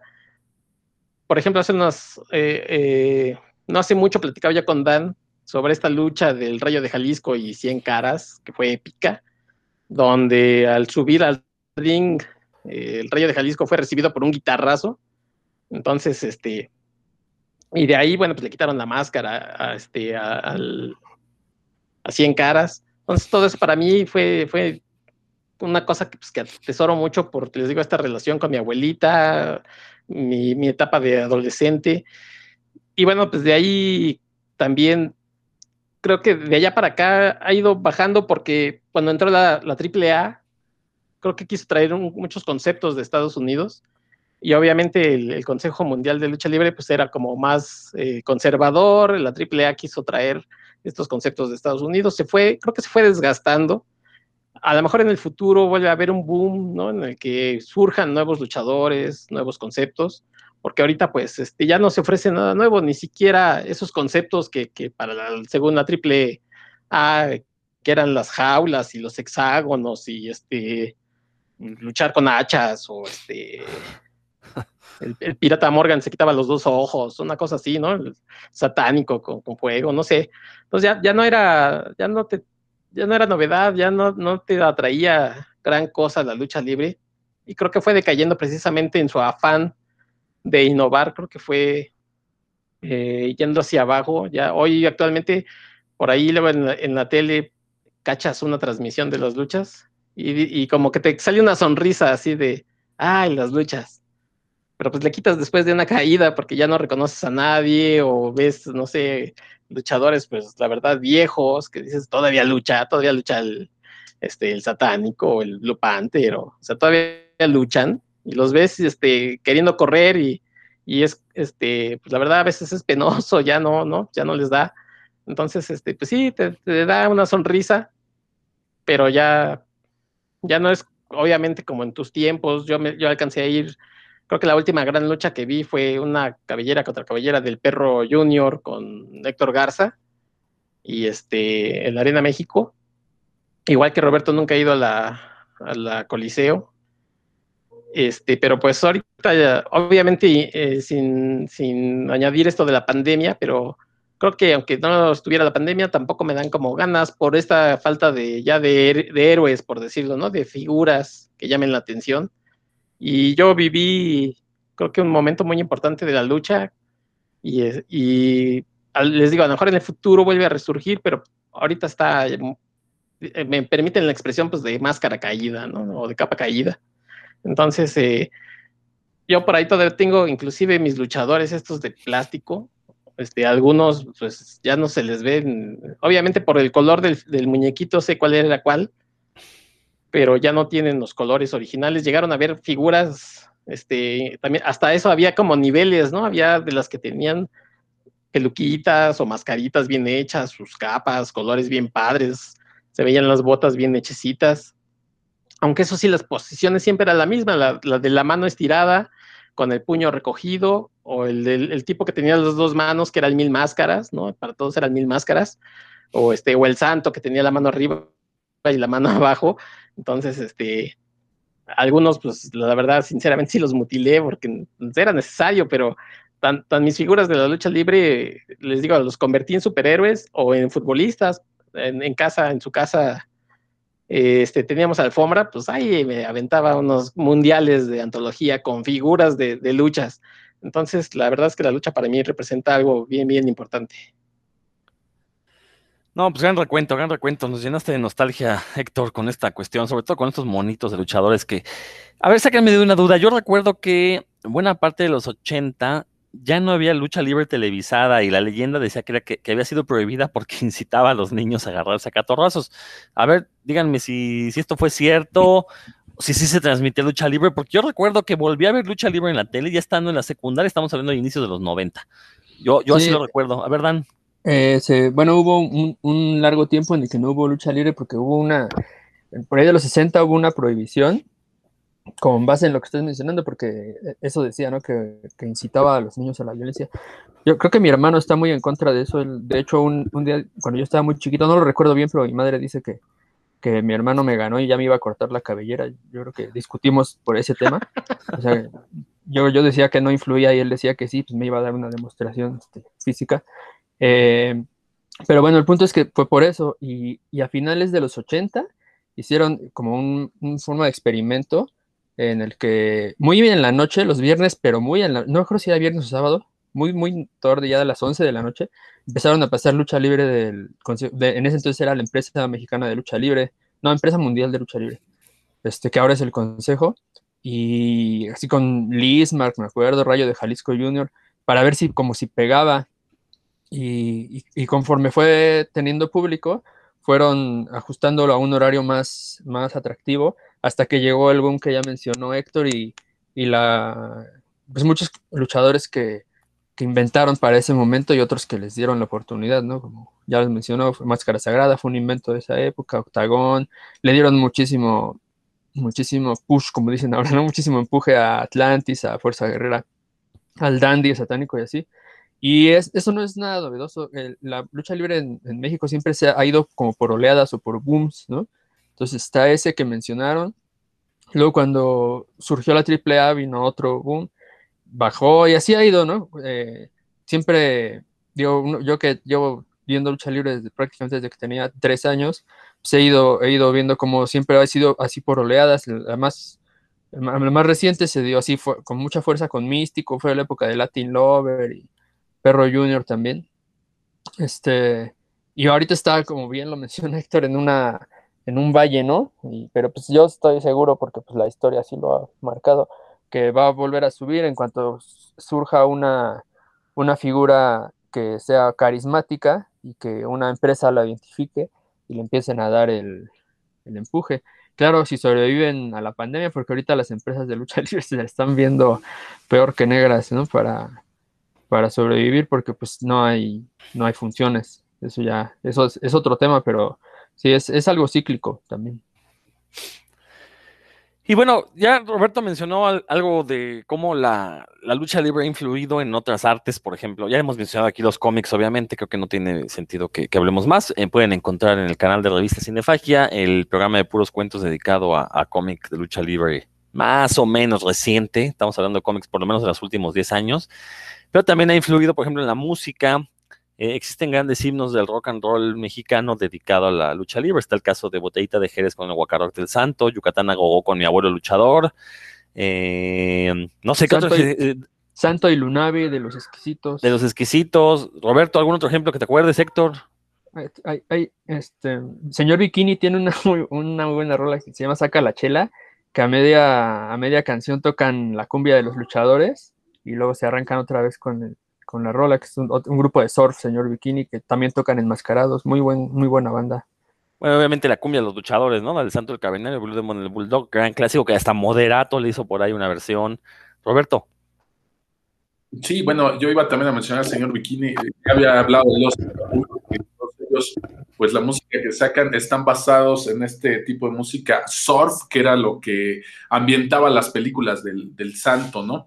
Y, pues hay gente que lo sigue. Bueno, más o menos era el estilo de, música que sacaban ahí en las películas. Entonces, no, pues hay, hay, hay bastantes que, hablan. No hablé de, ese de la quinta estación, pero han habido luchadores que han salido en otros videos. Lo que pasa es que son recientes y pues ya hay unos que me caen gordos, como el Shocker, que pues veo algo así de estos cuates y mejor le, cambio de canal o alguna cosa de eso, ¿no? Ya se me hacen muy farsantes, pero claro que sí, este, pues han, influido en la, en la, música popular. Yo tengo que mencionar, alguna vez ya lo hice aquí en el programa, pero pues hoy se abre la oportunidad de mencionar otra vez a Lourdes Grobet, que tiene un libro eh, fantástico que se llama Espectacular de Lucha Libre. Lourdes Grobet es una fotógrafa contemporánea eh, es fotógrafa, podemos decir, de arte, ha hecho muchos experimentos y cosas así como, como pintar un maguey o piedras ahí en medio de un cerro o iluminarlos con luces y hacer experimentos ahí o fotografiarse ella como por secciones de su cuerpo y ondas así, ¿no? Medios experimentales. Entonces fue una sorpresa que de repente ella pues sacara ese libro dedicado a los luchadores y de repente ese libro sí fue un boom. ¿No? Se, se, conoce más ese libro que su otro trabajo fotográfico. Y pues precisamente porque quien consumió este libro, pues no fueron la gente que, va a sus exposiciones de fotografía, fue el pueblo que quería ver a estos luchadores en un libro con esa calidad, ¿no? Y, y aquí la, la particularidad que tiene su libro es que retrata a los luchadores, sí, algunos en luchas, algunos en el ring y todo, pero creo que lo maravilloso de este libro es que muchos los retrata en su ambiente, dentro de su casa, en un ambiente familiar, ¿no? Por ahí hay una foto muy padre del maestro Solar sentado junto a un perro como de porcelana, así enorme, este, super kitsch, ¿no? Que, que te lo juro que este libro es muy apreciado en el extranjero, ¿no? El ver a los luchadores en estos contextos, digo, ya ahí es como los Simpson, ¿no? Cuando te dicen, mira, ya estaban prediciendo esto, a Lourdes Grobet tenía una foto de Blue Demon como de político, con traje y todo, y mira, ahora ahí está el Blue Demon Jr. lanzándose en la política, ¿no? Entonces, de verdad, estas fotos que hizo, además de que están muy padres y nos muestran a los luchadores en otro contexto, pues creo que que ahí te das cuenta de la respuesta de la que yo les hablaba al público. Este libro lleva ya varias ediciones. Yo me quedé creo que en la quinta, quinta reimpresión. Ignoro actualmente cuánto, cuánto ya lleve, pero para un fotógrafo contemporáneo, el que uno de sus fotolibros se, se agota y se reimprima cinco veces, híjole, yo creo que ella ha de ser de, así, con los dedos de una mano y te sobran para nombrarlos aquí en México, ¿no? Así es que yo hablaría de ese libro como uno de los más exitosos de un fotógrafo aquí en México y pues mira, está dedicado a la lucha libre. Por ahí estoy en salas de lectura, se hizo una edición eh, pequeñita de ese libro donde trae como unas fotos selectas y pues se repartió a salas de lectura, ¿no? Entonces también eh, trataron de que ese libro, se dieron cuenta del valor que tenían estas imágenes y pues trataron de que llegara a todo mundo, porque es un libro caro, ¿no? La última vez que yo lo vi por ahí en librerías, pues andaba alrededor de 450, una onda así, porque es un libro grande. El mío se lo regalé a una sobrina que se llama Allison. Cuando salió la película de Nacho Libre, ella estaba fascinada con, con este luchador y con las luchas. Y pues cuando le enseñé el libro, le gustó tanto que pues no me quedó de otra más que decirle, pues te lo regalo, ¿no? Porque vi eso mismo que decía Héctor, ¿no? Esa misma emoción de cuando eras niño y cuando te, te, emocionabas con algo, te ilusionabas y, decías, wow, esto está padrísimo, como con los muñequitos, pues así vi su cara de ella y pues se lo, se lo regalé. Pero sí ya debe de ir como en la quinta reimpresión. Eh, todavía se consiguen librerías, por ahí échenle un ojo, se llama Espectacular de Lucha Libre de Lourdes Grobet y pues de verdad trae fotografías muy buenas y trae texto también ahí, ¿no? Para que entiendan más o menos el, eh, contexto de algunas de sus imágenes. Y bueno, en, la misma tenor de este libro de Lourdes Grobet eh, hay una curiosidad que se llama Máscaras y Luchadores, eh, en el que se juntó el trabajo fotográfico de Mario Paniagua y los textos de Federico Arana. Federico Arana es una persona muy curiosa porque es biólogo, es rockero, miembro de, fundador del grupo Naftalina, uno también de los mejores grupos de, rock mexicano, y también un magnífico escritor, sobre todo de rock and roll, pero se aventó este libro donde básicamente son fotos de los luchadores y Federico Arana aporta ahí alguna frase graciosa alrededor de que tenga que ver con la máscara con todo eso. Son dos tomos también muy, muy interesantes, sobre todo por las personas que lo hicieron, ¿no? Este, eh, creo que estos tomos ya son un poquito más difíciles de conseguir. El de Lourdes Grobet hasta en saldo se lo encuentra, ¿no? Son tantas las ediciones, cada una con una portada diferente, entonces, este, si van a los, bueno, cuando llegue a ver remates en, eh, de, en el auditorio o en el, en el, Monumento de la Revolución, donde los hagan, seguramente se van a topar este libro de, de Lourdes Grobet a un precio magnífico, yo así lo conseguí, la verdad, bastante, bastante barato, y, y le incluyen ahí algunas postales, incluso ahí vienen este, metidas en el libro, ¿no? Pero sí, qué bueno que mencionaste esta cuestión de eh, del libro de fotografía, porque precisamente pues la máscara es, como decía yo al inicio, eh, creo que es la iconografía más representativa de México. Bueno, entre la máscara y las Catrinas, ¿no? Creo que por ahí nos vamos, este, se dan un, un quien vive, sobre todo si son máscaras de Día de Muertos, pues ya tenemos la, la representación iconográfica mexicana por excelencia en el extranjero, ¿no? Eh, y, bueno, así como estos libros, hay muchísimos. Yo he visto también ediciones gringas de libros sobre máscaras de luchadores mexicanos. Hay un montón. Eh, Héctor, ¿algo que quieras comentar? ¿Algún otro producto relacionado con la cultura y la lucha libre? Bueno, pues este está mal que, yo lo anuncie, pero también está esas antologías de lucha que se hicieron de, de primera caída, este, donde participas por ahí tú, pues, pues, también hay que, mencionarla. Gracias, gracias. Claro que sí. Este, las, los, tres, los tres tomos, la primera, segunda y tercera caída, eh, publicadas Por, por Mario González, que curiosamente son historias, cómics alrededor de la lucha libre, todos desde un aspecto social, ¿no? Por ahí viene, también Dan trabajó ahí, este, el buen Cacha también por ahí anda por ahí, este, y una playa de, de autores y autoras mexicanas, ¿no? Porque recordemos que la tercera caída fueron puras mujeres haciendo historias de lucha libre, ¿no? Dan, Sí, bueno, como apostillas, ¿no? De lo que se mencionaron, el, influencia sobre la música, más bien es la estética de la lucha libre, es la que ha influenciado muchísimo el, a la escena surf y garage, no solo de México, sino de otros países. Hay varias, varias bandas de enmascarados alrededor del mundo, y esto se da porque, pues ustedes conocen un poquito de la escena, en, la, en Estados Unidos, por lo general, las bandas de rock, surf y y música instrumental siempre tienen como un, ellos le llaman el gimmick, ¿no? Que es como algo que les, que los caracteriza diferentes, ya sea que salgan uniformados, hay unos que salen todos disfrazados de Chewbacca, otros que salen disfrazados de momias, y, y hay una banda, que una de las mejores bandas de rock instrumental, que se llama los Straight Jackets, Y ellos decidieron, en, en, su primer álbum salen con máscaras de luchadores mexicanos, Último Dragón, Canek, Oro y Atlantis. Después las modificaron, ¿no? Y ellos son así en realidad como los, la punta de lanza, eso fue en los 90, a principios de los 90, y tuvieron mucho impacto porque por su calidad musical, y por eso ahí, sin ellos no hubiera existido los Tacapulco, eh, los Elásticos, Señor Bikini, todas esas bandas que ahora están enmascaradas, ¿no? Y que ya parecen, ya, ya, ya parecen copia todos de uno del otro, pero en realidad pues la, uno, lo que los distingue pues es la calidad y por eso sobresalen eh, los Jet Jackets, los Tacapulco, y, y, de ahí pues ya se generó todo lo, lo que ahora se con los, lo que ustedes pueden ver, ¿no? En cualquier tocada de rock surf que van a ver a tanto, tanto enmascarado con camisa de Hawái. Y la otro es sobre los libros, pues sí, se ha, ha, habido bastantes libros de historias de narrativa relacionadas con la lucha libre de diversa calidad. En, bueno, estoy hablando de narrativa mexicana de diversa calidad.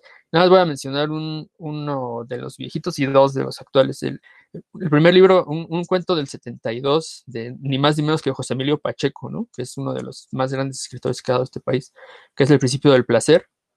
No les voy a arruinar nada, nada más les diré que es un adolescente que está pues como abriendo los ojos a los misterios de la, de la vida y uno de esos misterios lo, lo, devela cuando va a una función de lucha libre, el súper apasionado, le avienta un elotazo al rudo, y está muy bien narrada, y, y, después pasa algo que, le, que, le, como que le, le, levanta el velo de los ojos, ¿no? Relacionado con los, con los luchadores, y lo utiliza José Emilio Pacheco como una metáfora, ¿no? De, del, de, de cómo se rompen las fantasías de, de la, cuando pasa de la niñez a, la, pues a los primeros vistazos de la edad adulta. Y dos actores contemporáneos que les recomiendo ampliamente son Julián Mitre, tiene un libro virtual, ese no está impreso, que se llama De hombre a hombre no me ganas, son cuentos de lucha libre, todos son puros cuentos de lucha libre, y donde se abarca todo lo que se menciona ahorita, películas, este, aficionados, eh, la vida sexual de uno de los luchadores, eh, eh, así, bueno, un, un, cuento de novela negra, todo anda por ahí, este, en ese, en ese libro, que aparte está baratísimo por ser un libro virtual, y Aldo Rosales Velázquez, ese, es un, narrador muy joven, tiene como 32 años yo creo, pero ya tiene como 6, 5 o 6 libros publicados, de los cuales 3 son de deportes, uno de lucha libre, dos de deportes de contacto, y entre los deportes de contacto está la lucha libre. Él es un muy buen narrador en, en cuanto a cuento, un gran cuentista, y, cuando, y él entrenó lucha libre, este, no llegó a profesional, pues porque él mismo dice que, pues que le, le, faltaban muchas, muchas bases, ¿no? Para, para ser profesional, pero entrenó lucha libre, entonces sí, su, su visión es muy de, de, los golpazos que se dan, de, del sufrimiento que tienen emocional y físico una vez que, que, que, que salen de la arena, eh, o que se retiran, o que dejan de entrenar, entonces es, son muy, una visión bastante, pues muy, muy como de adentro, digamos, una visión no, no externa del, de la lucha libre y aparte de que es buen narrador, sus historias pues, abren, como dejan ver aristas que, que no se ve, que uno como espectador regularmente no, no percibe. Entonces ahí, ahí les dejo la recomendación, pues si les, les llama la atención esas, eh, esos narradores mexicanos actuales. Roberto. Permíteme, Roberto, tantito nada más perdón, Dan, hacer la aclaración, esta, asociación entre la música surf y garage con la lucha libre se hace por parte de estos grupos, como bien dijiste, en los años 90, porque por ahí luego en las redes salen textos diciendo que, eh, eh, la música surf salía en las películas del santo, lo cual es totalmente falso. Ninguna película de luchadores mexicana, este, por lo menos de la época clásica del cine de luchadores, posee música surf. Más bien era un jazz cachondón, tirándole al lounge, muy, muy en la onda de Juan García Esquivel. Y esta asociación con la música surf se hace hasta los 90 con estas bandas del, bueno, sí, estadounidenses, formadas en su mayoría por chicanos. Eh, o, por gente con ascendencia latina, y eh, pues de alguna manera encontraron que, que quedaba muy bien con, con, esta música una estética de las máscaras de luchadores, que no de la lucha libre, de las máscaras Irán.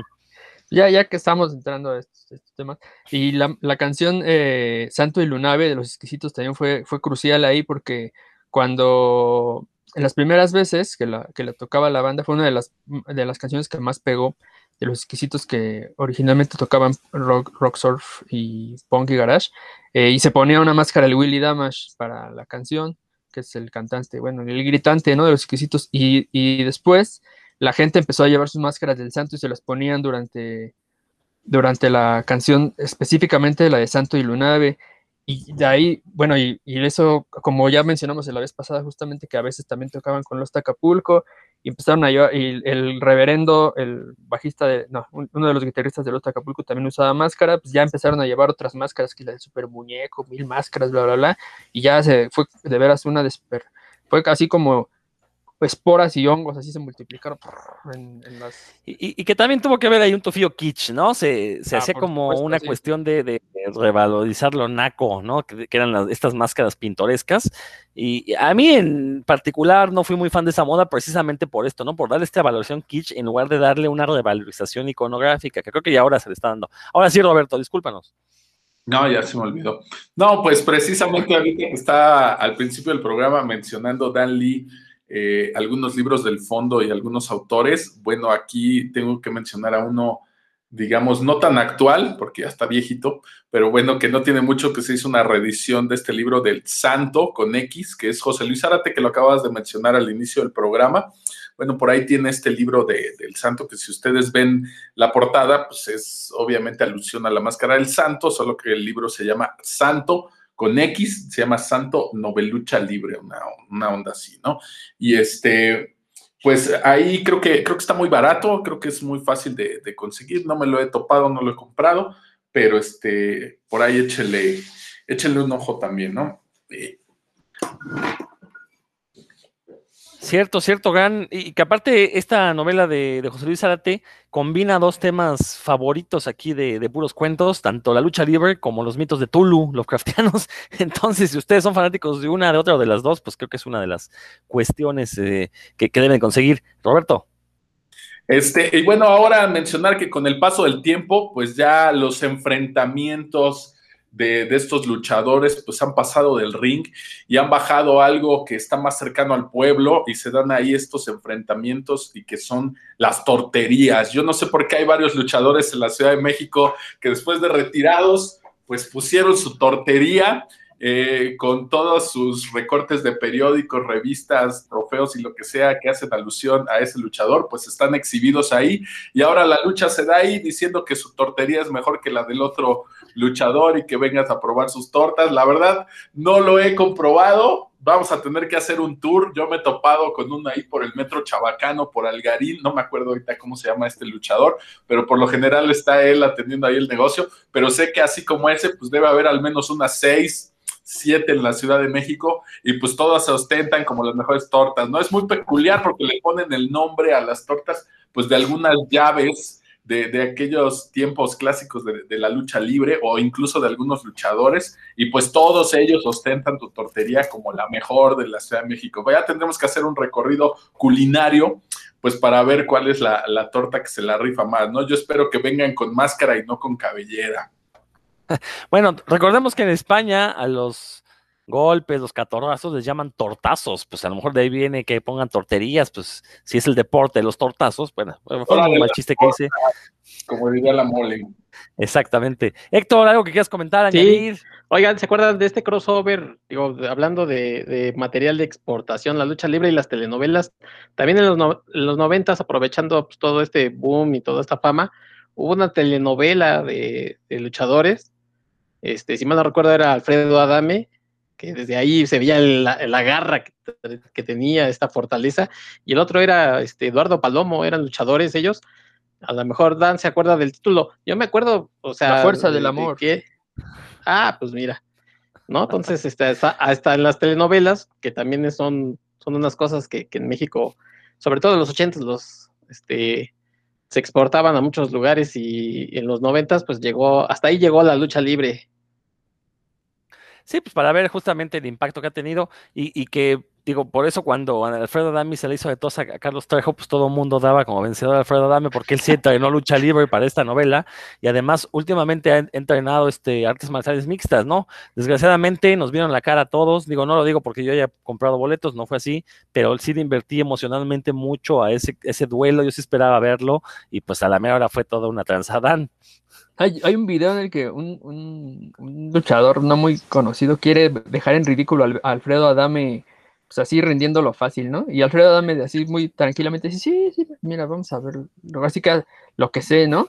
Y lo, lo amarra y no hay forma de que se estafe del amarre de Alfredo Adame. Alfredo Adame lo, le hizo el amarre perfecto, para esto es un hombre muy fuerte, ¿no? Le hizo el, el amarre y el luchador, por más que bufó, es un luchador profesional, ¿eh? Y joven, por más que bufó, hizo, intentó hacer la contra, jamás pudo con Alfredo Adame. Así nomás. Ay, nada más para, para el récord, ¿no? Eh, Roberto.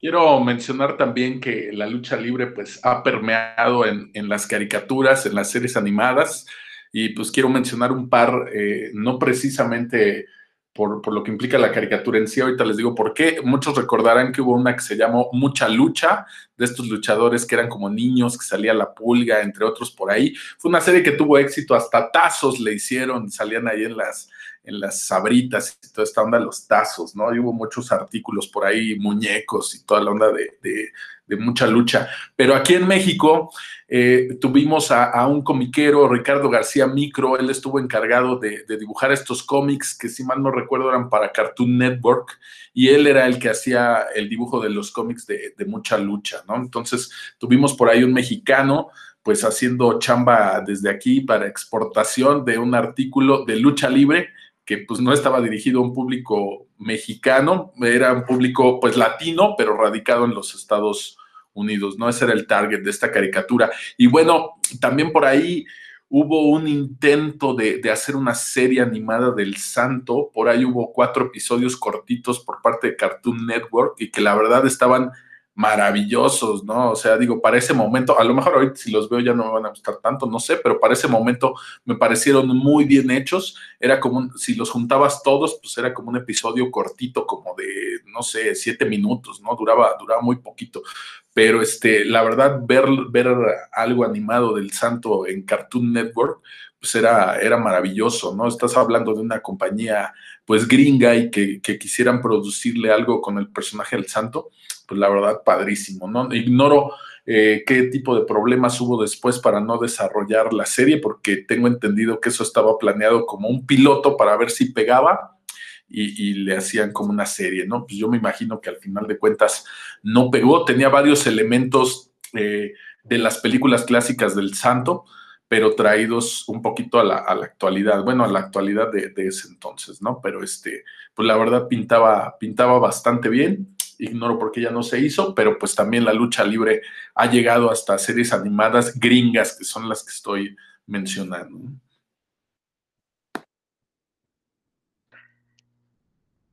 Perdón, perdón, se me había olvidado. Sí, oye, Rodro.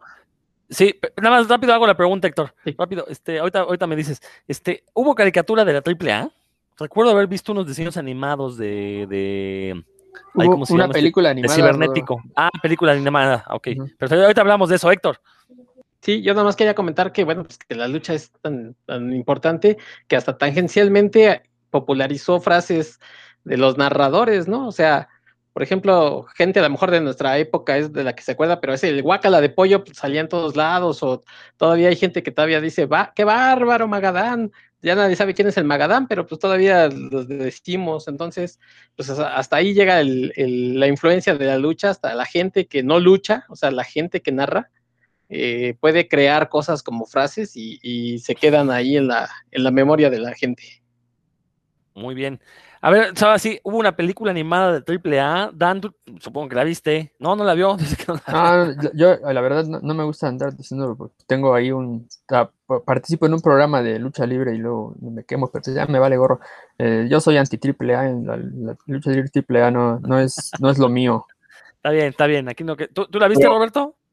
Eh, no, no la vi completa, pero aparte estaba media malona la, la animación, ¿no? Parecía esta casi, casi la animación de estas series de Marvel de los 60 donde para moverse se movía así completo de repente todo el personaje, ¿no? O sea, notabas que estaban moviendo así como todo el panel y, y no tenía un movimiento fluido como tal, ¿no? Salía, me acuerdo que, que, pusieron a la parca y estas ondas. Y si no me equivoco, este Paco Herrera fue el que hizo sí. estos diseños de. Creo de, que tienes razón. Sí, sí, sí Paco Herrera porque donde sí llegué a verlos mucho fueron en las licencias que vendieron. Salieron en libretas que podías comprar para la escuela, en, en lapiceras y cosas así, ¿no? Este, en ese momento pues, se vendieron estos diseños como licencias y los podías encontrar en diversos artículos.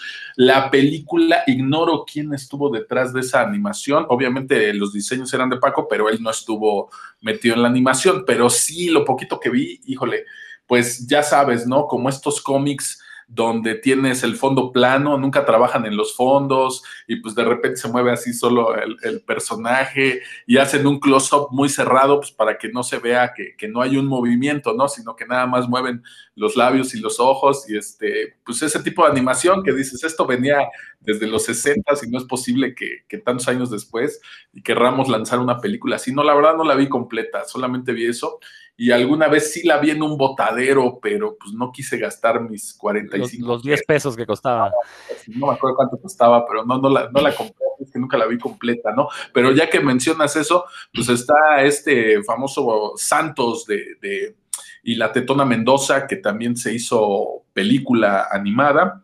Este, tampoco la vi, tengo muy poquitos números de, del Santos, este, pero pues esa sí tuvo más o menos éxito, ¿no? Más o menos le fue bien. Digo, para. Está buena, buena película. Creo que hizo, este, le fue bien, ¿no? Creo que es de las mejores adaptaciones de cómic al cine que se han hecho, la del Santos contra la Tetona. Lo que decía Héctor, a, hablando de, de, estas frases de la lucha libre, es muy cierto. Este, tanto los narradores gen, generaron una escuela, eh, sus frases pasaron, y también algunos este, frases de la propia lucha libre. Eh, eh, han pasado también al imaginario colectivo el famoso máscara contra caballera, que también se le pueden dar connotaciones sexuales a esa cuestión. Eh, y, en cuanto, y hablando de sexo, pues también este, la lucha libre ha llegado al cine pornográfico, y en México en particular al, al cine porno gay. Hay un par de películas ahí. Eh, la primera se llama La Putiza, eh, y pues son obviamente un par de luchadores que empiezan a luchar y pues terminan teniendo sexo. Y su segunda parte, conocida como La Verganza, eh, que eh, pues hasta hace unos años se conseguía el pack con las dos ahí en la zona rosa. Yo la verdad, voy a confesar algo, yo las compré y dije, pues, ¿qué tiene de malo? No, tampoco es que me vaya a gustar para ver eso. La verdad es que nunca tuve el estómago para verlas, ¿eh? Y no por una cuestión homofóbica, sino más bien porque las conseguí. Más bien al luego, revés pensabas que sí te iba a gustar. Fíjate, no, no, no. Las conseguí y, y, y, luego leí unas críticas y decían pues que la historia, que no había historia, que era la típica película porno en la que llegan luchados, se conocen y se ponen a darse. Y dije, bueno, pues entonces qué caso tiene, ¿no?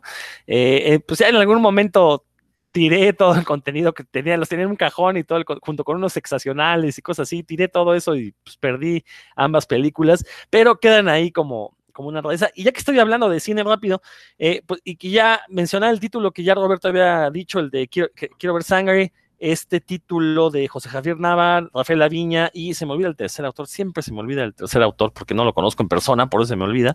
Pero bueno, este libro que eh, recopila y hace comentarios sobre todas las películas de lucha libre hechas en México, por lo menos hasta el año de publicación de la segunda edición, que debe ser no sé, debe ser 2012, 2013 más o menos. Eh, y fue un catálogo, es un catálogo maravilloso, porque por lo menos ahí encuentra uno todas las películas que sí hizo. Entonces, si tiene alguna memoria de que hay una película, ¿cómo se llamará? Pues te tienes que chutar todo el libro para saber qué película era. Eh, ellos sí vieron La putiza y la verganza, les incluyeron ahí un pequeño comentario. Ellos sí tuvieron los, los arrestos para ver la diferencia de, yo que fui, de, de, de mí que fui cobarde. Héctor, ¿algo que, que vayas a comentar? Sí, que, que, tiraste tus películas y después el basurero pues, te veía con ojos de amor, te hacía una seña así como de, pues vamos a, a, este, a el, cinturón, sí. Sí, le, le quería, quería dar el relevo. Exacto. Pero bueno, también, sí, muy bien, Héctor, esto que mencionaste del lenguaje del pancracio que ha pasado al, a, ya al imaginario colectivo, ¿no? Pues vamos ya despidiendo porque ya llevamos aquí un ratote y, es un tema del que si les, o sea, po podríamos no terminar, ¿no? Llevamos aquí 10 horas, seguir hablando de el impacto de la lucha libre en la cultura nacional. Creo que ya dimos un buen, un buen repaso, por lo menos a los puntos más este, populares y que, que merecen mucha más atención. Pues vámonos despidiendo, Héctor, tú que tienes abierto el micrófono, pues aprovechamos una vez un último comentario y ya por ahí te despides. Pues sí, aprovechando esto de las frases, amigos, si van a luchar, pues luchen enmascarados, a menos de que, pues, este, bueno, no, este, a menos quería tener la lucha. Este... Sí, exactamente. Gracias por su atención, gracias por habernos escuchado. Eh, ya saben nuestras eh, redes donde nos pueden dejar comentarios si les gusta la lucha, cuál es su luchador favorito. Eh, puros cuentos en Facebook, ahí los estaremos esperando. Y bueno, pues gracias por su atención, hasta la próxima. Héctor, a ver, aprovechando, ¿cuál es tu luchador favorito y tu máscara favorita? Mi máscara favorita, bueno, lo voy a, lo voy a hacer en un dos en uno para, para no extenderme. Este, Yo les digo, pues este, tengo mucho amor por el, por el boom este de los noventas, así que la máscara de Atlantis, estos pescados así encontrándose, para mí es una máscara bastante bonita. Bastante, la verdad. Y el luchador, obviamente, pues Atlantis. Buena, buena, buena elección con Atlantis. Roberto, igual un último comentario y también tu luchador y tu máscara favorita. Caray, bueno, pues ya nada más mencionar que, que, para que vean qué tan actual siguen siendo los luchadores, pues ha permeado hasta en los memes, ¿no? Ahorita que viene Semana Santa, pues no tardan en poner ese viernes típico, pero ahorita que pasó todo esto con Comisión Federal de Electricidad, empezaron a subir la foto de tinieblas, selección tinieblas para, para Director de CFE. Director de CFE. Entonces, para que vean que sigue permeando en, la cultura actual, ¿no? Y bueno, ya para despedirme, pues no sé, máscara favorita, siempre se me hizo muy, muy bonita la del huracán Ramírez. Él no era mi luchador favorito, pero es una de las máscaras que me parecen más bonitas y mejor mejor logradas, incluso hasta la combinación de colores, ¿no?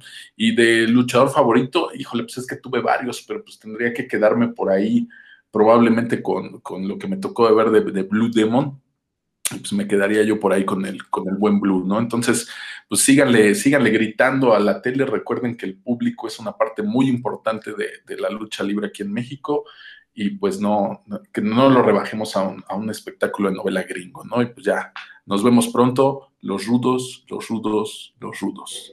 Eso es todo. Dan, lo mismo, ya sabes. Mm, pues no, tengo yo dos máscaras favoritas y lo tengo muy claro, que son la de Kung Fu, por muchas razones. Pero es como un, es un diseño muy particular, es, como un ninja. Y la de Mano Negra, que es una máscara de lo más elegante también en cuanto a colores y diseño. Es, bueno, a mí me gusta mucho. Y mis luchadores favoritos también tengo dos, ahí sí no, es imposible que, me decida por uno, que son Villano Tercero y Liz Mark. Los dos para mí son lo máximo en la lucha libre, ellos dos. Y pues no, no, olviden que la lucha, en lucha libre somos potencia mundial, pero sí depende, para que siga siendo tan, tan fuerte e importante, depende del público. Así pues hay, que asistir y apoyar si les gusta. Ahí, pues, háganlo, háganlo se van a divertir. Muy bien, yo por mi parte, eh, mi máscara favorita es la de tinieblas. La verdad, se me hace una máscara elegante, una máscara aparte tétrica, aparte con un contenido místico. Este triángulo al revés, pues tiene un significado ahí esotérico. Me encanta. Y aparte los colores, tanto la de tinieblas como la de tinieblas junior, ambas me gustan. La de tinieblas pues, dorada, la de tinieblas junior también dorada, pero con vivos color cover, unos como relampaguitos. Muy bonitas las máscaras de tinieblas. Y, y mi luchador favorito, la verdad es que no, no es nadie quizás no es tan famoso ni tan popular, se llama Virus y me gusta, me cae muy bien porque lo vi luchar en la Coliseo y la verdad es que su lucha de las que vi ese día fue la que más me gustó, se notó una entrega por parte de él. Digo, su físico pues era de estos luchadores gorditos, que no son gorditos, son musculosos, más bien son fuertes. Este, que, hace rato que mencionaba, ¿no? Que ahorita se está privilegiando estos luchadores atléticos, pero en realidad no son tan fuertes, están esculpidos, pero no tienen la fuerza que tienen estos luchadores con cuerpo como, pues de, de, costal, ¿no? Este, y, me acuerdo que él lo vi hacer llaves, lo mismo hacía llaves que, volaba, ¿no? O sea, como que era una mezcla de, de, ambas escuelas de lucha, muy, muy bien. Y aparte al terminar la lucha, una entrega con su público, pasó, saludó a los niños, a la gente que le lo felicitamos, el güey se ve que estaba agradecido, realmente me cayó muy bien, la verdad, como persona, o sea, se me hizo un luchador de esos de la vieja escuela que todavía se, eh, celebran el estar luchando, ¿no? Y, se entregan al público. Entonces, la verdad es que desde ahí me volví su fan. No sé si todavía luche. ¿Tú sabes, Dan? ¿Todavía lucha? Sí, sí, aún lucha. Pues es que esa, esa persona tiene condición para, para rato. Sí, cuando yo lo vi luchar, estoy hablando que habrá sido hace como 10 años, o sea que no ha pasado tanto tiempo, entonces, este, sí, la verdad me cayó muy bien, entonces, esos son los míos. Pues bien, esto fue puros cuentos, les recordamos que no hay peor lucha que la que canta, no, perdón, que la que no se hace, eh, y nos, escuchamos próximamente. Recuerden que nos encuentren, si están escuchando este programa de pura casualidad, estamos en el canal de Revista Cinefagia, así nos encuentran en todos los sitios finos de podcast, Revista Cinefagia, y aparte ahí también encuentran el podcast de Revista Cinefagia dedicado al cine, ¿no? Entonces, esto fue Puros Cuentos, nos seguimos escuchando.